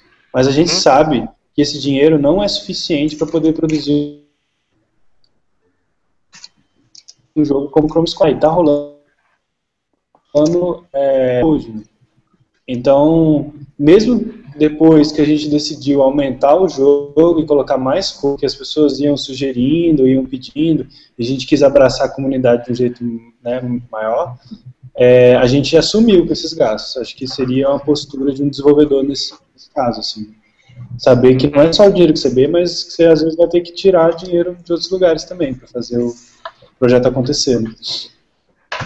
Certo. Mas eu acho É. válido pedir pra galera mais um pouco, caso seja válido, sabe? Seja, tipo, ah, a gente resolveu aumentar porque a galera quis isso e estão. Então eu não vejo tanto problema. É legal da parte de vocês, mas, tipo, acho que a galera também vai querer ajudar mais, sabe? Se elas quiserem, ou se elas é, comprarem essa ideia maior e tal. Hum. É justo. É porque a gente acha que se a gente consegue acolher bem o feedback dos backers, e ficando melhor a gente vai vender mais depois que o jogo for lançado, né? Então a gente Com vai certeza. assumindo esse assim, e agradando mais, né, também. É, eu, eu, queria saber de vocês agora o que, que vocês acham do a, a gente é, juntando aí os Early Access e o, o Greenlight, depois, principalmente depois que, que a Valve começou esses dois programas, é, nos últimos meses, principalmente, começou uma enxurrada de lançamentos no Steam. Quem, quem acompanha assim, um pouco deve ter notado um pouco disso. É, quem, né, quem, compra muita coisa no Steam, ou pelo menos vê o que está sendo lançado lá, deve ter percebido isso. E, assim, a, a coisa foi tão. Talvez, não sei se é, se é absurdo, eu considero até um pouco absurdo, mas enfim. É, Para vocês terem uma ideia, só nos primeiros seis meses desse ano saíram mais jogos no Steam do que no ano passado inteiro. Então, assim, na primeira metade do ano, é, não, chegou nem a ser seis meses, foi, foi até um pouco menos do que isso. Foi lançado mais jogos no Steam do que no ano, nos quatro primeiros meses desse ano, saiu mais do que no ano passado inteiro. E isso daí acabou gerando algumas discussões na indústria, né, entre alguns desenvolvedores, por exemplo, o Jeff Vogel, que é fundador da Spiderweb Software, ele falou que acha que o, os indies é uma bolha que está prestes a estourar, que isso daí não vai sustentar por muito tempo. É, é, uma coisa que eu não concordo muito com esse ponto de vista, mas, enfim, é a opinião dele. Ele acha que isso daí não, não vai sustentar por muito tempo, porque está saindo muitos jogos né, a quantidade está muito grande e tal. E ele chegou a, a sugerir que, a, que o Steam deveria filtrar um pouco esses lançamentos, ter um controle maior, porque na opinião dele está saindo muita porcaria na loja, está é, tá meio que se tornando uma App Store, um, Google Play, enfim. Aí, logo depois disso, o criador do, do Garry's Mod, que aí é bem conhecido, né, um, uhum. um Gary Newman lá, é um uma modificação bem conhecida, ele não, ele já saiu em defesa do Steam, falou que não, que tem que ser liberado, é melhor que todo mundo tenha espaço e é, todo mundo possa publicar sem muita burocracia, e, e enfim, é, os bons vão acabar se destacando, que o cara estava reclamando meio de barriga cheia, não sei o quê, e que no fim das contas tem espaço para todo mundo. Que, que, vocês acham disso daí? Tá, tá meio oba-oba, o Steam virou terra de ninguém? É, vocês acham que é assim mesmo e cada um que procure seu espaço? É, assim, eu acho positivo que seja simples para quem quiser publicar, consiga publicar o seu jogo. Mas, por outro lado, eu fico preocupado exatamente com esse é, problema de quanto mais jogos lançados, mais difícil, menos destaque cada um tem, né? Então, fica mais difícil você achar alguma coisa interessante, ou muitos jogos bons acabam ficando soterrados assim pela avalanche de lançamentos que é, porque assim, eu acho que foi até o Jeff Vogel mesmo que falou que hoje você lança um jogo no Steam, é, se você tiver sorte, no outro dia esse jogo ainda está aparecendo na homepage do, do, do, do serviço, sabe? Que é para você conseguir um destaque, ele é muito difícil, é muito complicado. Então, assim, eu entendo até o ponto de vista dele, eu só não concordo muito em relação a isso que ele falou de, ser uma bolha que está prestes a estourar, sabe? Que, é, isso é que eu, que eu não, não enxergo muito, mas enfim. Será que a gente não está perigando viver uma. Esse negócio de desenvolvimento indie descontrolado, a gente não está perigando ver uma coisa semelhante ao que causou o Crash? É, é mais ou menos o que ele defende, mais ou menos o que o Jeff Vogel defende. Hum. Bom. Saulo, você é, queria eu, comentar sobre isso? Isso. Eu participei em janeiro de um evento da Steam, né, que era fechado para os desenvolvedores. E o Gabe estava lá e ele estava é, falando sobre o futuro né, do, do Steam. E ele, quando ele surgiu, ele era uma coisa assim muito filtrada, né?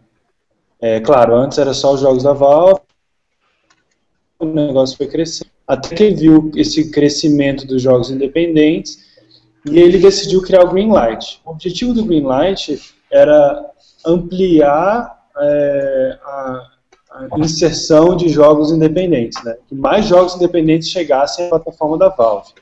O que aconteceu, que ele falou, é que criou um gargalo, né? Ele sentiu que piorou. Ele sentiu que as pessoas tinham dificuldade, porque paravam no green light e, e paravam por aí.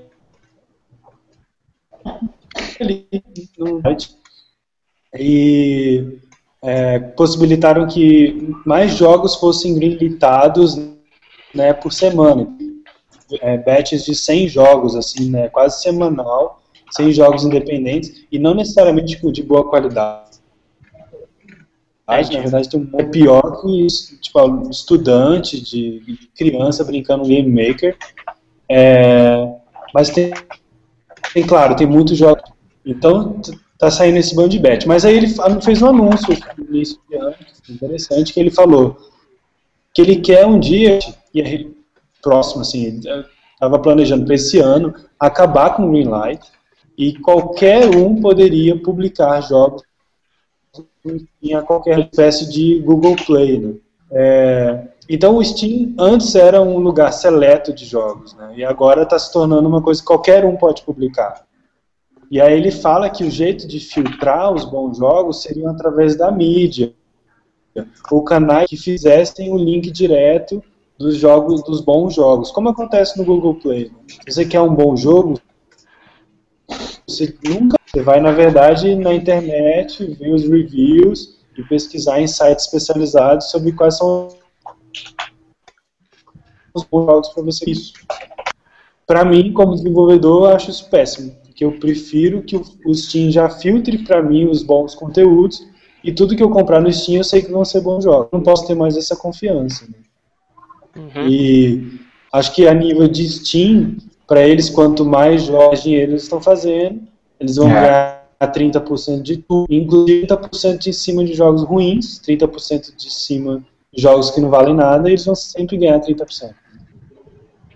É, como, como uma loja, né, como uma revenda, para eles é, é, é, é, só, é só ganho, né? Eles não têm muito o que perder com isso. Né? É. Eles querem virar uma plataforma de PC, basicamente. Se você tem um PC, você tem Steam. Se você tem Steam, você tem qualquer jogo, independente, qualquer um. Você tem. Acho que essa é a ideia. Mas aí a gente não pode mais confiar no Steam como um filtro para acessar bons jogos. É uma situação perigosa no caso. Aí vai, vai depender muito do. Ah, do filtro. Quer dizer, eles tiram o filtro e dão o filtro na mão do usuário. Vai ser o filtro individual. Mas nem é, sempre o usuário tem essa, né?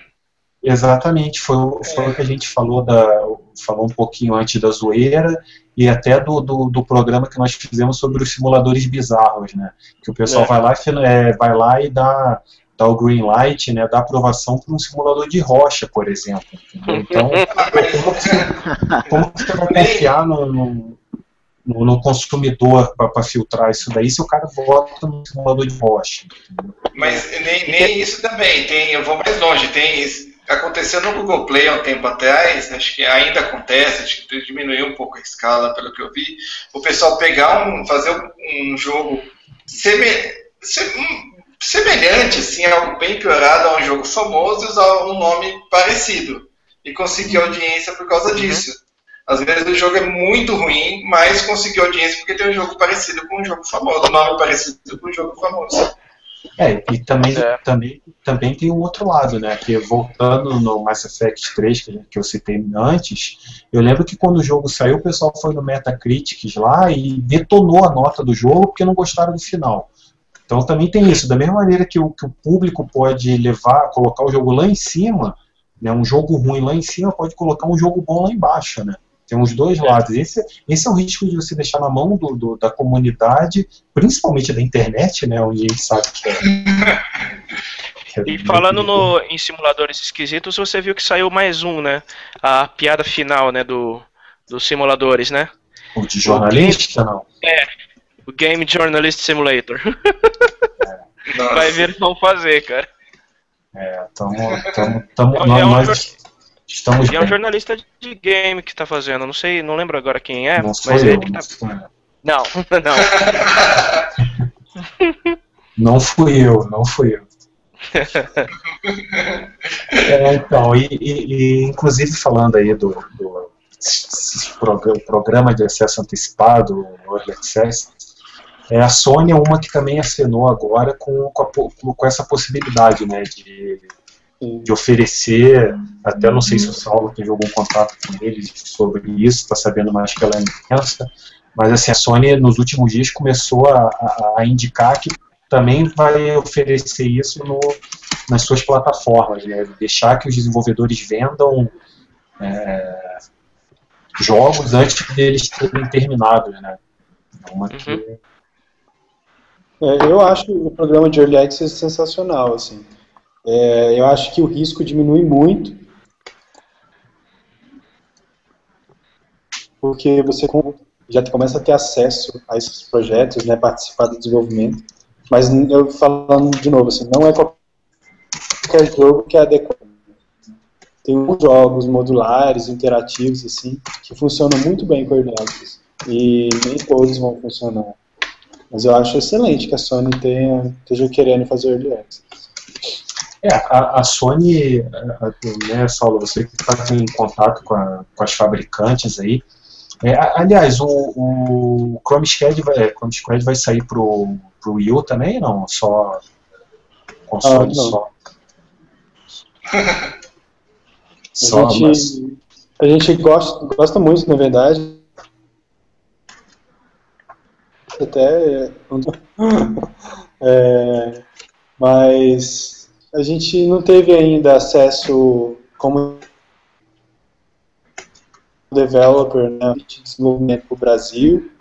Eu estou sabendo que alguns estúdios já conseguiram esse ano, assim, coisa de poucos meses, três meses ou seis meses. A gente não foi atrás ainda. Como a gente começou a anunciar Xbox One e PS4 como nosso objetivo principal, ano que vem, ou depois que o jogo for lançado, a gente não consegue acesso a Nintendo também. Né? É.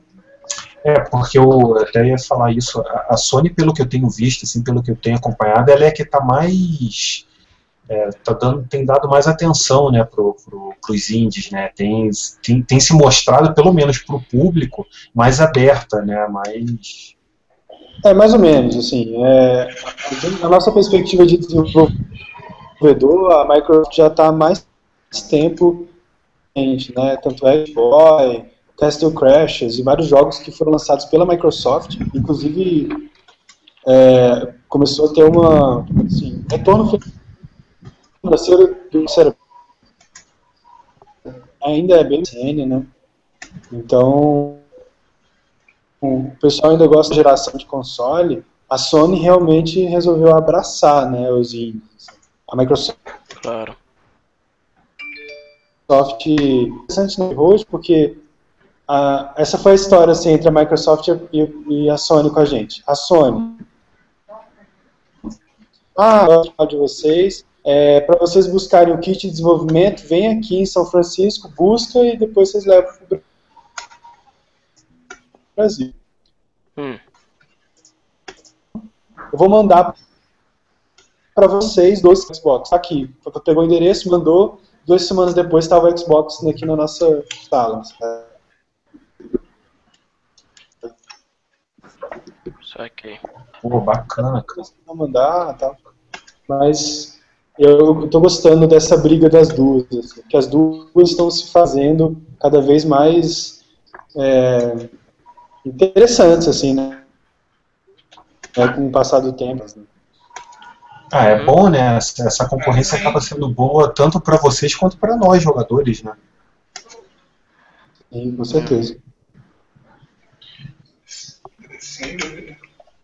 É, bom, é, é, outro, outro ponto que eu queria levantar para vocês aqui foi a. A gente até comentou já sobre, sobre esse caso no, no mesmo programa que nós fizemos sobre os simuladores, que foi a crítica que o Note fez a toda, quase como a indústria independente no geral, né, que foi o lançamento daquele jogo Cliff Horse lá, que ele uhum. meio que tentou tentou criticar aí né, o, o, o, a maneira como as pessoas estão jogando dinheiro, um pouco disso que a gente falou já, né?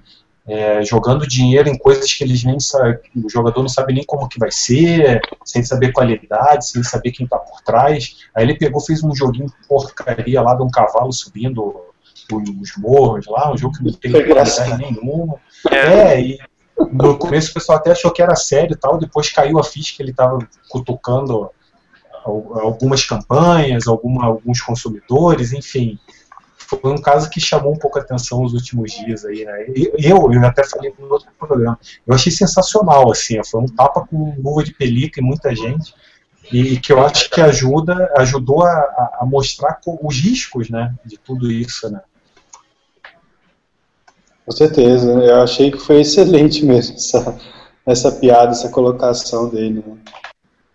E, e, tem esses simuladores inteiros são zoeira total e eles estão ganhando em cima da zoeira e o negócio está cada vez mais intenso. Né?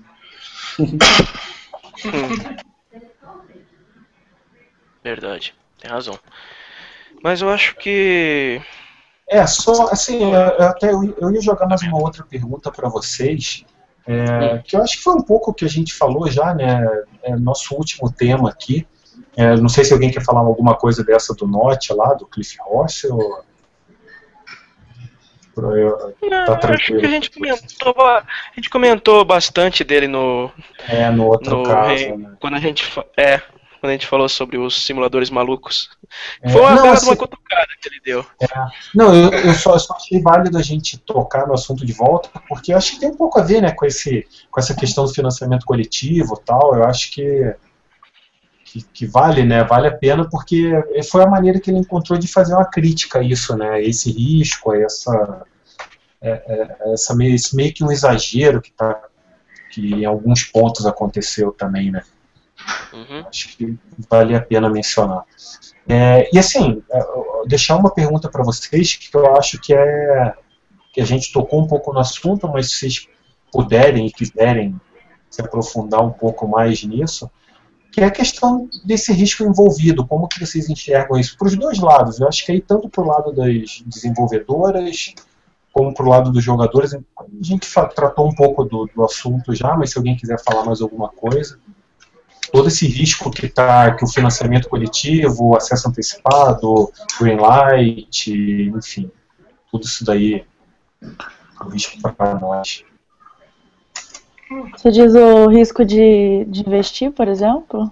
É, o risco, eu acho que assim, o risco do, dos jogadores investir em projetos que a gente não tem certeza se vão ser concluídos e com qual qualidade vão ser concluídos, o risco para os desenvolvedores de entrar nisso daí e não conseguir dar um passo maior do que a perna. Acho que mais ou menos um pouco que a gente falou já também, né?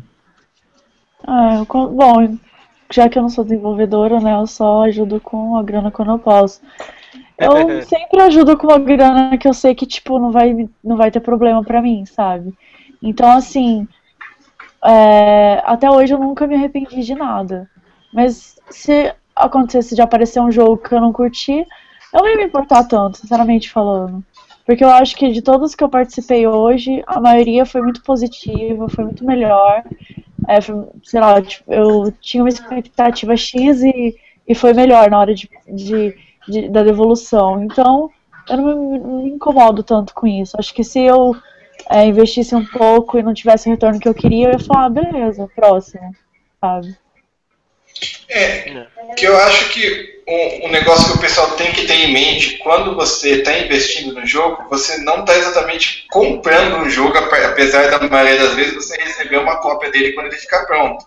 Você está investindo no desenvolvimento. Então, investimento envolve risco. No caso dele não ficar pronto, não ficar bom, essas coisas. Então, acho que tendo isso em mente, acho que já é meio caminho andado para você ter consciência disso, você não vai ter muitos problemas.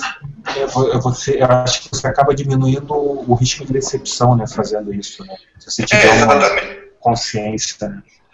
Exatamente. Você não, não, não tem essa visão que você está comprando. Além de, do mais, você vai demorar muito para receber o jogo, normalmente um ano, né? Pelo menos. É. No mínimo, né, geralmente. Alguns podem levar até mais tempo. Exato. Eu vi um, um, vídeo que mostra é, como as pessoas não entendem o Kickstarter, sabe? Tinha alguns números, umas pesquisas assim, que a ma maioria das pessoas que compravam, elas entendiam que estavam fazendo uma compra antecipada. e não que ela está investindo num projeto para que ele seja executado Meu e Deus. ela é associada com aquele perk, assim. Então, era uma, era uma estatística interessante, assim, entender o Kickstarter, né?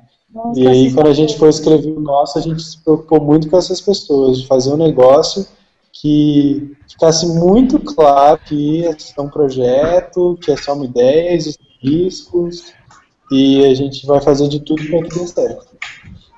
E é bizarro, porque você tem uma ideia de que as pessoas que vão ajudar com isso, elas seriam mais esclarecidas, né? Porque, tipo, ah, eu vou ajudar, então eu conheço a, a, a dinâmica, sei lá, alguma coisa do tipo.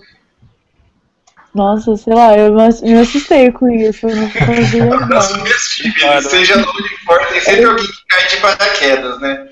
Sempre, sempre. A gente, É, a gente pode até Foi. constatar isso nas dú- dúvidas que tinham. De vez em quando havia uma pergunta peluda lá, assim, a gente não ficava de cara, como que a pessoa não tinha entendido. Né?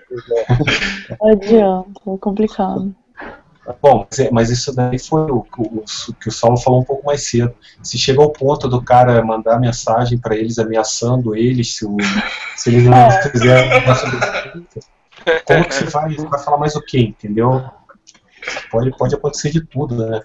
É, eu vou, não sei, alguém quer fazer mais algum, algum comentário sobre isso? Não.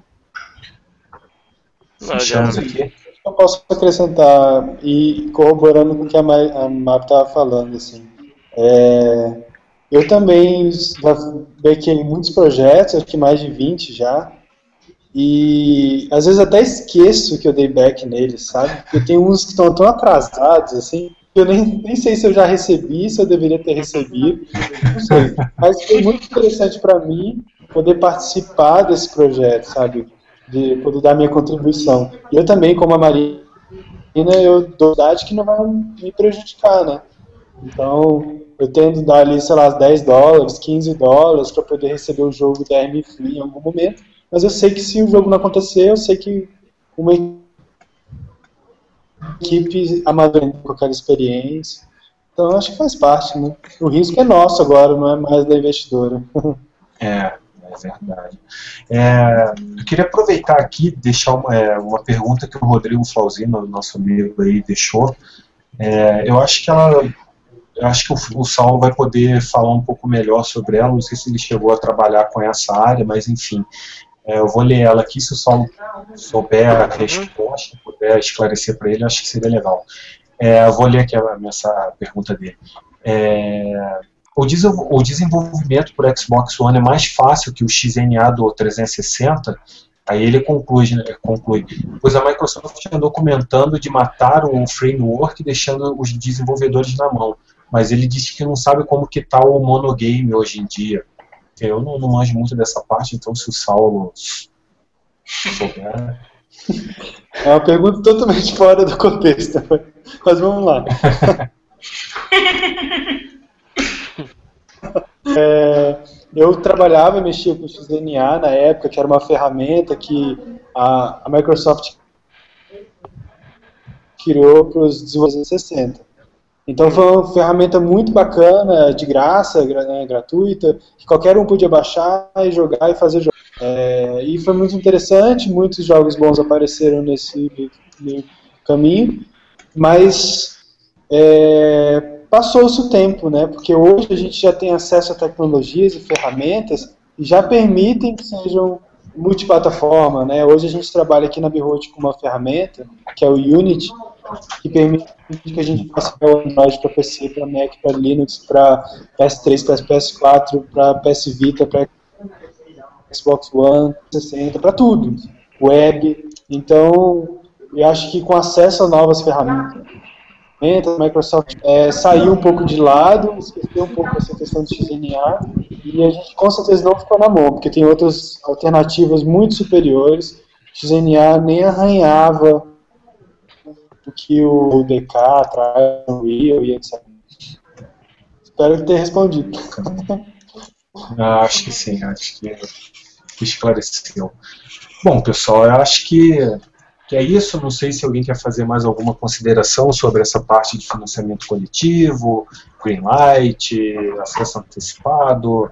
Alguém quer, quer deixar alguma mensagem aí para o pessoal que está assistindo, que vai assistir depois? Quer fazer alguma pergunta para o Saulo, aproveitando aí a presença dele, a ilustre presença dele com a gente? É, com vocês. Assim, sobre o custo de multiplataforma, assim, é, é, assim, é viável, assim, sei lá, alguma, alguma plataforma sim, outra não, como é que fica isso, assim? Eu estava conversando com o Leandro antes da gente começar o podcast, né, que é, existe um custo, né, e não é só custo financeiro, mas um custo para você criar um jogo multiplataforma. Por exemplo, o Chrome Squad, a gente tem que se preocupar se ele é multitoque, se ele aceita controle, qual controle que ele aceita, se é um joystick USB, se, é se é do One, se é do PS4, se ele aceita aquele toquezinho do PS Vita que fica atrás, uhum. se, ele, se ele vai ter touchscreen do, de todos os Androids, só de alguns Androids, mas tem Android que só tem um toque, tem Android que tem 10 toques, tem, e aí vai, né? Então tem um custo de design, de, de entendimentos, itos, é, e, que é muito alto para um desenvolvedor pequeno. A gente tem que fazer testes em todas as plataformas, isso custa muito tempo. É, se a gente tem só o PC, por exemplo, para testar, já é muito difícil. Imagina ter mais 300 dispositivos Android, depois iPhones e mais é, PS4 diferentes, PS4 japonês, PS4 americano. E aí, sabe, tem uma série de se aventurar e sem contar no suporte do usuário, porque vai chegar um determinado momento que a gente vai receber o seguinte e-mail: Estou com um problema no jogo de vocês, por favor consertem. Aí a gente vai. Calma aí. Qual jogo? Qual, tá. qual, ah, é qual defeito? Qual plataforma?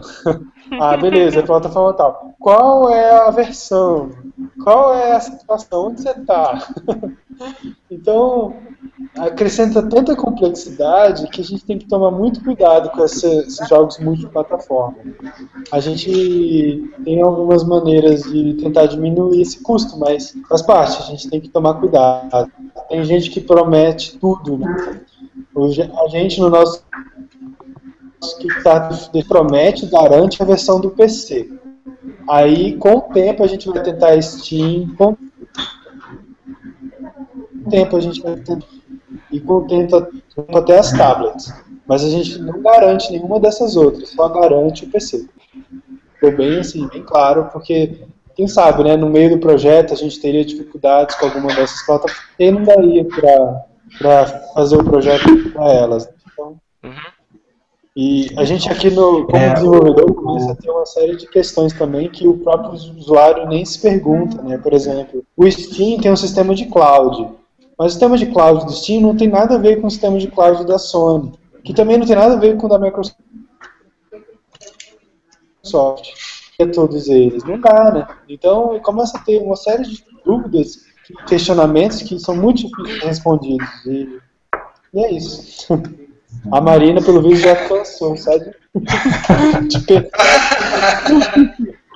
Nossa, sério, só de imaginar todas essas, essas questões, já o meu cérebro já, já deu voltas aqui. Então, então Maria. Coisas que a gente não tem ideia, né? A gente então, acha que é, é tipo, ah, faz aí, resolve meu problema. É. Viu? É. Isso daí confirma o que eu falei lá atrás, que a maioria das pessoas acham, todos nós pensamos, não é a maioria não, todos nós. É muito fácil. as coisas, é, entendeu? Que as coisas se fazem, se instala o dedo e tá pronto, né? A gente, você que não tá no, do lado do, do, da criação do conteúdo, sempre acha que é mais fácil do que realmente é, mais simples do que realmente é. Você aperta um botão e ele tá disponível para todas as plataformas é. ao mesmo tempo. Exatamente. o, o Saulo, deixa, deixa eu te perguntar uma coisa, mas por favor, cara, eu não quero te colocar numa, numa enrascada aqui. Se você não quiser responder, eu acho que as pessoas vão entender. É, mas eu, eu, acho que tem um pouquinho a ver com, com esse nosso papo de hoje aqui. Na tua opinião, assim, você acha que é melhor essa, essa nova tendência que se está se formando do, dos estúdios publicarem seus próprios jogos, recorrer a financiamento é, coletivo, né, financiamento coletivo, a comunidade, ou a época que era com as editoras, né? Que você precisava de uma editora ou colocar dinheiro no, no, no projeto. Não sei se você pode falar sobre isso. Que você... Acho que, assim, a, a resposta simples seria: é, se a gente toma decisões pelo aspecto financeiro, a gente não consegue chegar muito longe. É, esses jogos AAA, eles estão o tempo todo pensando nesse aspecto, somente, né? É, então eles têm dificuldade de inovar, dificuldade de fazer uma coisa mais interessante. E ficam repetindo as mesmas coisas. É o FIFA 2010, FIFA 2011, FIFA 2012, FIFA 2013, 2014, etc. É, até com carro você vê isso, não é só jogo, né? Carro é todo ano, tudo, sempre os uhum. mesmos carros, mesma maneira de pensar, mesmos problemas. E com jogos, eu acho que quando você começa a pensar nesse paradigma coletivo, que, que recursos podem vir de fontes diferentes, que todo mundo tem acesso a tecnologias, é aquela coisa até do Ratatouille, né? Não é que qualquer um vai ser capaz de fazer jogo, mas um bom desenvolvedor de jogo pode sair de qualquer lugar. Essa é a filosofia Ratatouille lá do filme, né, da, da pizza. E, e, eu acho bem legal isso. É, o Unity chama de democratizar o acesso aos desenvolvedores. Eu não acho que é bem democratização, mas é, é, ampliar, né, é possibilitar que qualquer um possa fazer. E se qualquer um pode fazer, com certeza vão aparecer bons conteúdos, bons jogos. Journey. Imagina que Journey seria feito 10 anos atrás. É, é impossível. Não ia. Belo exemplo. É Para mim, Journey é porque as ideias estão mudando e o negócio está ficando mais, mais rico. Então, eu sou super a favor de Early Access, é, de, de é, Kickstarter, etc. Para mim, na verdade, a grande preocupação da nova geração de jogos são jogos free-to-play, são jogos que são totalmente cassino, são voltados para poder arrancar dinheiro do pobre jogador. Assim. E, é. infelizmente, o próprio jogador é ignorante, que é normalmente aquele que não tem tradição de jogar, não conhece nada e formado pelos estereótipos aí, né, de da vovozinha, da tia, etc. Mas a gente percebe que todo mundo cai nessa mesma cilada, que é jogar um Caixa jogo cassino e você fica lá puxando a maquininha do caça-níquel lá, tentando ganhar mais dinheiro, mas você sabe que você não vai sair dali, só vai sair nas fotos. É. É a famosa Skinner Box. É, Skinner Box. Exatamente. É, Revorismo até o limite. Uhum. É, é, que é uma, é uma coisa que as pessoas defendem muito, que é, é até acabei, de, acabei esquecendo de mencionar isso, que aí a gente volta lá no começo do programa, que quando começamos a falar do Tim Schafer e tal, que ali para mim eu gosto de eu, eu acho até que a, a, definição deveria ter pego mas acabou não acontecendo enfim. Eu gosto de chamar aquilo ali como o início da primavera indie sabe? Que foi é, é porque eu acho que ali começou a abrir portas e muita muita acho que a criatividade acabou se tornando um pouco mais fácil o acesso à, à criatividade se tornou mais fácil e é, toda essa parte do financiamento coletivo, de mais facilidade de publicação, distribuição digital, enfim. Uh, eu acho que isso, para nós jogadores, é muito legal. Eu acho que a gente está começando a ver, começando não, já tem visto por algum tempo, coisas legais que, como você falou, Sal, há 10 anos atrás, não, talvez não fossem possíveis, né? Então, eu acho que é válido, sim. Tem dois grandes eventos, assim, mais recentes, que eu acho que, para mim, consolidou mais essa questão do indie, assim, que é o Minecraft e o Journey. É o Minecraft, isso, exatamente. Porque o Tim Schafer ele já vinha com background de jogos bem comerciais e ele basicamente o que fez foi ganhar mais dinheiro em cima do dinheiro que ele já tinha. Né? Agora, um, um note da vida do Minecraft que não tinha nada, e assim, tranquilão, de cueca na casa dele, lá fazendo um jogo sozinho, e de repente ele fatura mais de 400 milhões de dólares. Assim. E acho que é um grande evento. E que ganhou todos os prêmios, inclusive prêmios que são tradicionalmente dados para jogos AAA, eles estavam lá batalhando e ganhando acima desses caras, investiram, acho que é 6 milhões mais ou menos no jogo, né, 5 milhões, e conseguiram, assim, absurdos de, é, de, de influência, de ser um grande marco, assim, de... Eu, eu concordo, sim. É, é, inovadora e tudo isso. É, não, eu concordo. Eu, eu, eu defendo a ideia que eu aceito, que, aceito que as pessoas não gostem do Minecraft. Eu acho que é questão de gosto, entendeu? Cada um tem a sua. Agora, na minha opinião, você gostando ou não do Minecraft, do, do Minecraft, você não pode ignorar a importância que esse jogo tem para a indústria, entendeu? Ele é provavelmente dos últimos, sei lá, 20 anos, ou 15 anos, 10 anos, sei lá, o jogo mais importante que apareceu na, na, na indústria. E isso você goste dele ou não.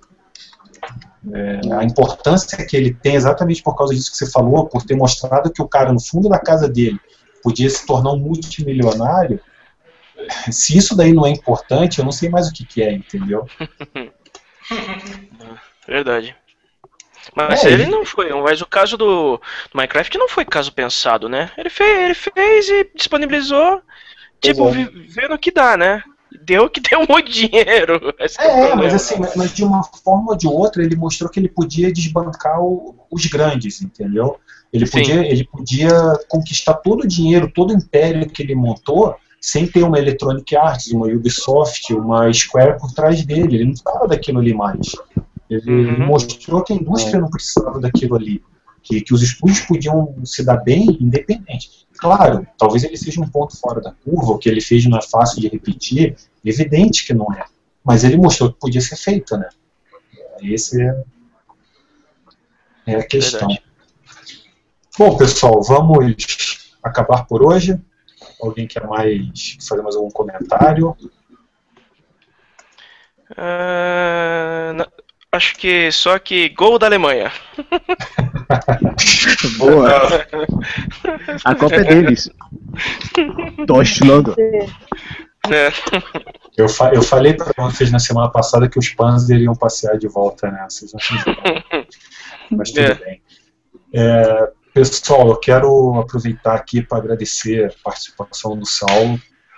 A presença dele foi fundamental, cara, para o nosso programa hoje, porque o, o, assunto era tinha muito, eu acho que tinha muito a ver com, com, com ele, com o estúdio dele, porque ele já tinha experiência de uma campanha bem sucedida no Kickstarter, já está aí há bastante tempo na, na, no mercado, e, na minha opinião, podia acrescentar muito a, a conversa e eu acho que acrescentou, acrescentou demais, porque assim, eu não sei quanto a vocês, mas eu, cara, tenho certeza que eu saía conhecendo muito mais do, da indústria de videogame, principalmente dessa parte de financiamento, de indies, do que eu sabia antes. Então, quero agradecer muito a participação dele. Eu que agradeço. Legal. Realmente foi muito importante. E ajudem aí também a Behold. E o Saulo me convenceu a não fazer um jogo. Legais. É, com certeza. Teve uma coisa que hoje que eu não quero desenvolver. Eu vou continuar ajudando. Continuar ajudando no É, eu não, eu não serei concorrente dele, com certeza.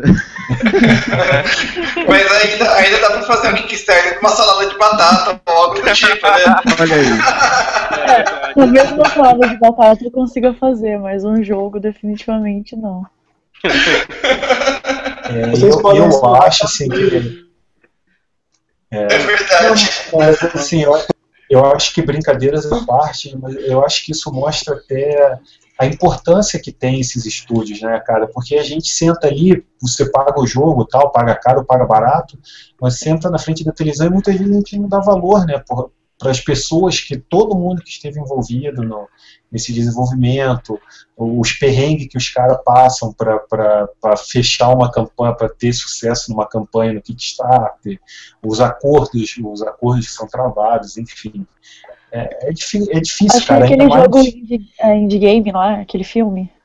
Exatamente, cara. É. Aquele filme foi parte daquele filme que eu realmente eu já, tipo, já admirava e tudo, mas assim, eu acho que aquele filme deu tipo, mostrava, caralho, que foda, sabe? Nossa, eu vi o desespero daqueles caras, do muito, Boy, né?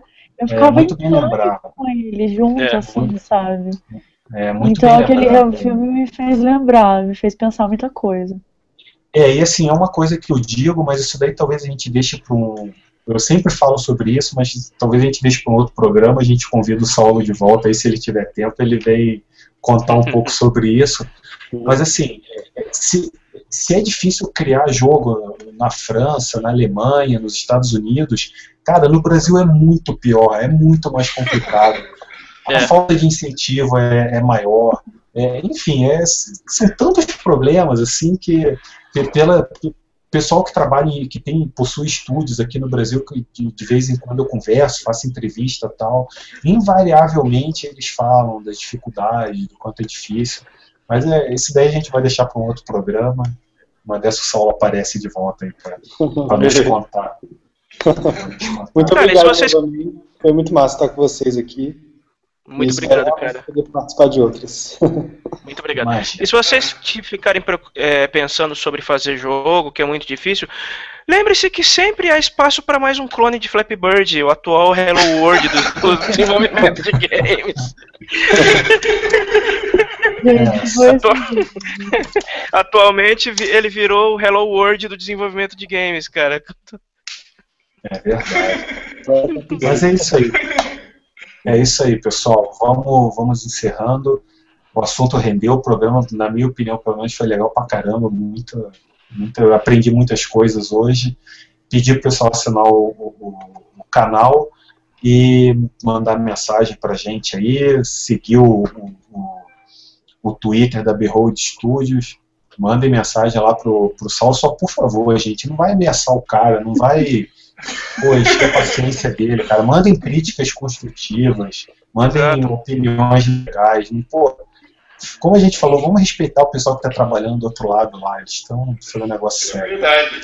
É isso aí. Sem, sem sugestões esdrúxulas, né? Ninguém é. dá uma sugestão, sei lá, para lançar para o alguma coisa assim.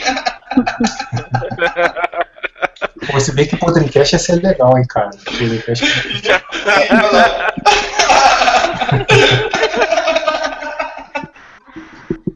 Tá bom, o ruim é se o cara pedir pra lançar pro Nintendinho, né, cara? Aí é... Pior, foi 32X. Ah, não, cara. 32X não. O 32X não dá, é melhor lançar pro Wii U, né? Pô, não, mas não vamos começar a falar mal da Nintendo hoje. Porque faltou, faltou a cutucada da Nintendo hoje, mas é. tava faltando. Mas vamos lá, pessoal até a próxima. Então, assim, como hoje nós gravamos na segunda-feira, essa semana não terá mais vida extra, nós voltamos na outra, na quinta-feira de semana que vem, com outro assunto, com outra discussão aí. Estaremos de volta para falar mais um pouquinho de videogame com vocês, beleza? Tchauzinho, galera. Falou, galera. Até a próxima.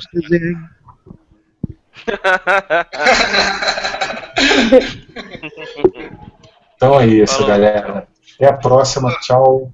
Um abraço. Falou.